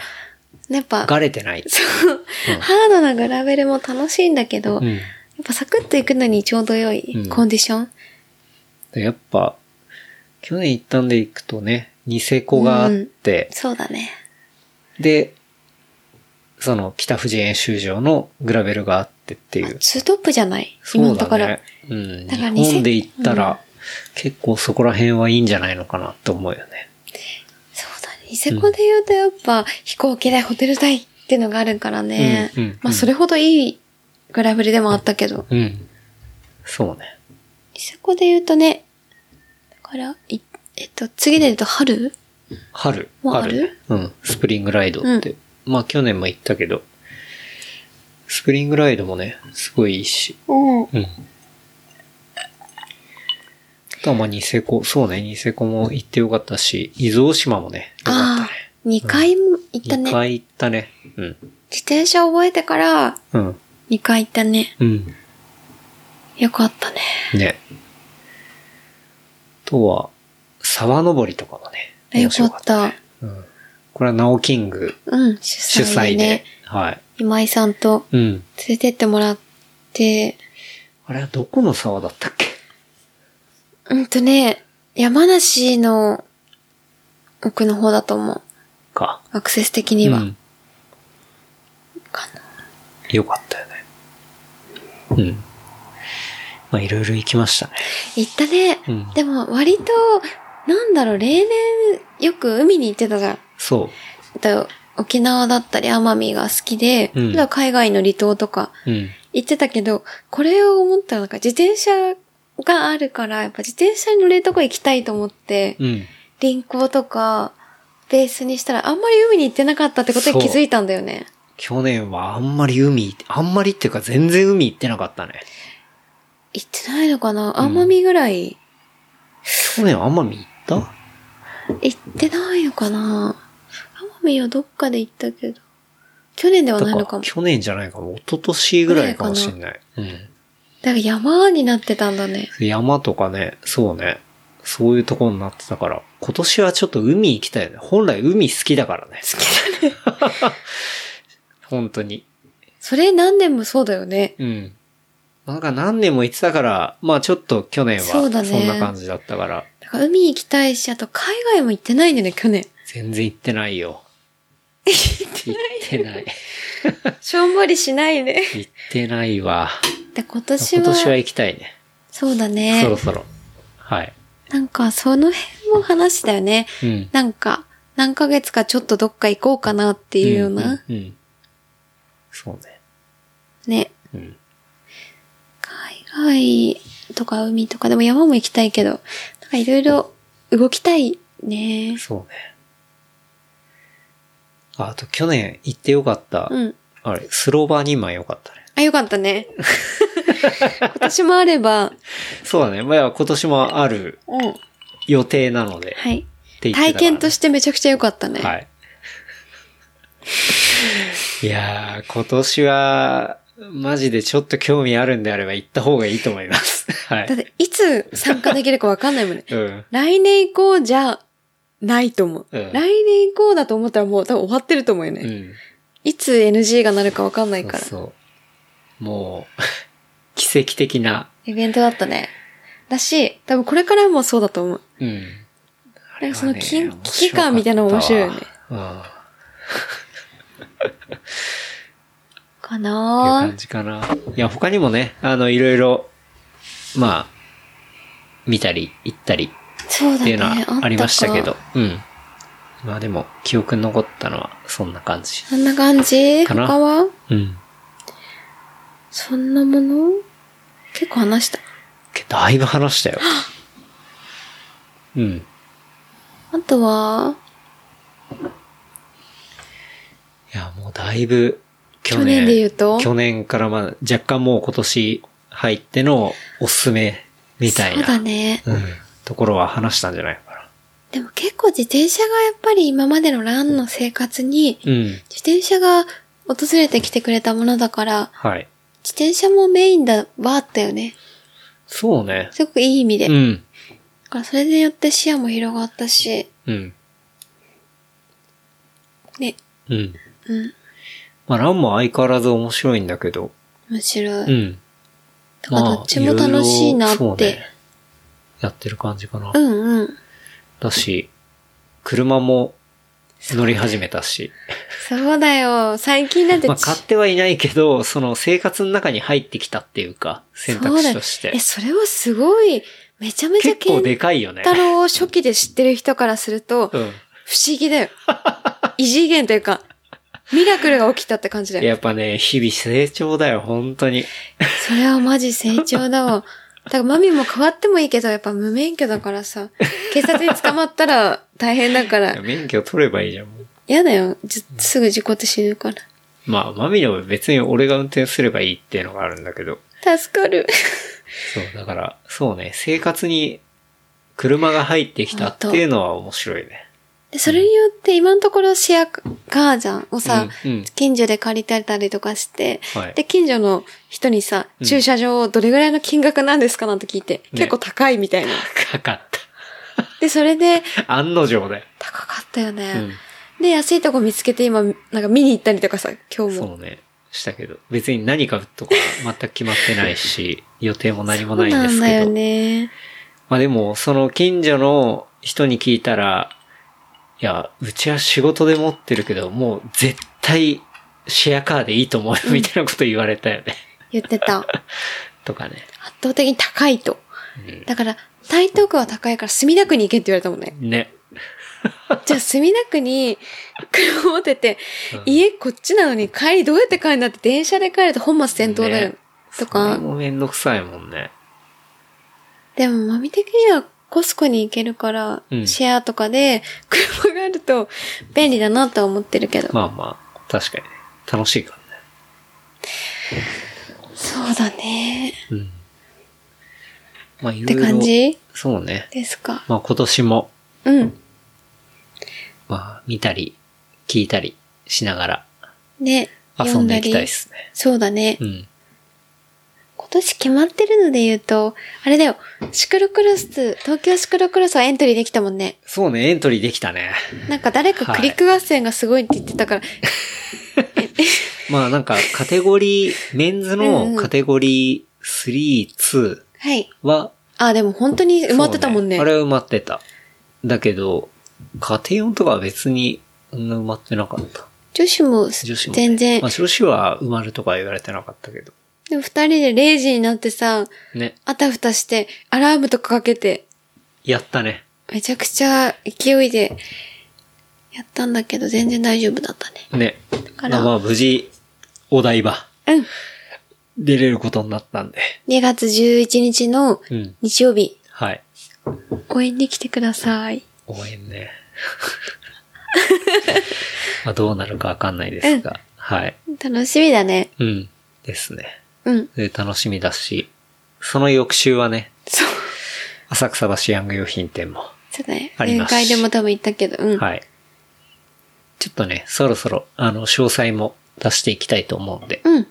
だし、そう、走る練習のロングタイツもね、あ、まだ届かそなうい。、もう、もうでもそろそろ届く。うん。だね。でちょうどこの時期、うん調子いいと思うんで。そうだね。うん。とか。まあ、いろいろやっていきたいし。 2なん月かね楽しみだね。うん。こう、いろいろお誘いいただけたらとうん思いますね。はいうんかなぁ。かな。と、2023年やりたいこととか多い23年やりたいことまあいいか。その時による行いや、いろいろ行きたいな。きたいね。うん。でも、フードをやってみたいと思ってた。うん。うんフードね。なんか結構前から言ってて、うん。普通に家で研究はい。研究タコスとか研究ビリヤニとか、うん研究シリコンガンとかやってるけど、なんかそのフードを月1とかで、うん。なんかうまくやれたら面白いかなっていうのは、うんうんうん新たにやりたいなと思ってたいいね。ぐらいかな。うん。いいと思うん。どうもう。かなうん。うん。俺もな、なんか、ちょっと新しいことやりたいとか思うけど な。キャパオーバーになっちゃっそうなんだよな。た。う。うんん。十分やってると思うよ。うん。そうね。そうだね。ポッドキャスト軸に、なんか、だからそれじゃ、なんか何かはやめないじゃん、多分。うん。だから、ランをいやじゃあやめてライドやるとかじゃないじゃん。違う。ラン並行、ライド並行、旅行並行、うん。なんだろうな。えっと、いろいろ並行うん。していくと、なんだろう。その、追加するもののうん。流れがキャパじゃないで、そこで別に仕事してないわけじゃないじゃん。ちゃんと本業もあるからさ。はい。そのバランスをちゃんと取らないとそうだね。大変うんっていうことかな。うん新しいことももちろんやった方がいいから、何かを進めるとかさ。うん。例えばちょっとランを進めてライドオークしたのが去年だったかも、もしかしたら。うん。うんで、今年は何がやって、じゃあなんかその、なんだろうな。うん。そうね。優先順位は別に何もないんだけど、タイミングだと思うから。うん。うん。まあ、なんだろうな。これじゃあ全部ミックスできればいいとそう、思うミッよ。クスしながら、なんか自分でそういう、自分の気持ちいい部分とか、うんうん楽しい部分っていうのを、まあ相変わらず、こう見つけていけたらいいんじゃないのかなと思うよね。うん。うん。それがまああんまり人に用意されたものではなく、うん。まあ自分はここだなみたいなうん。ところっていうのを、そうだ。まあやっていって、で、それが割と独自のものだったりしたら、あ、こういうつなげ方とか、楽しみ方、面白かったよ、みたいな、うん。楽しかったよ、みたいなのを、こう、まあみんなとか、ね、うんいろんな人に伝えていけたら面白いかなとは思うよね。うん。まあ同じものでも、こう違う見方とか見、方うん切り方とか、こう楽しみ方みたいうんうなんところは全然まだあると思うし、うんうんまあそういう部分がセンスだったりもすると思うし、うんそういうのはすごい上手いし、得意だし、うん好き、好き、何より好きだとそ思ううかだら、ね。うん。そいいうとい思ううな。部分を、まあ今年もやっていきたいかなってのは思うようね。ん。うん。そうだね。それにプラスいろいろいければ一番いいね。そうね。うん。うん。と思いますね。はい。はい。こんな感じかな。こんいな感じや、なんだかんだこれもう収録時間3時間ぐらいになってるけど、怖い。カットして、カットして。カッとできなくない1位切る。え見た映画の1位に。ダメで。でしょ。 まあ、まあいいんじゃない前後編ぐらいになるかもしれないですけど。いいんじゃない一本にしたら。一本でいっか。 はい。他はないかなうん。去年はそんな感じだね。そうね。はい。はい。じゃあ、長くなりましたが、はい。今年もね、うん。ぜひ、ごひいきにと。 はい。はい。まあこんな感じでまたね、うん。新しいいろんな人とうんお話をしていきたいですし。はいうん。そうだうね。ん。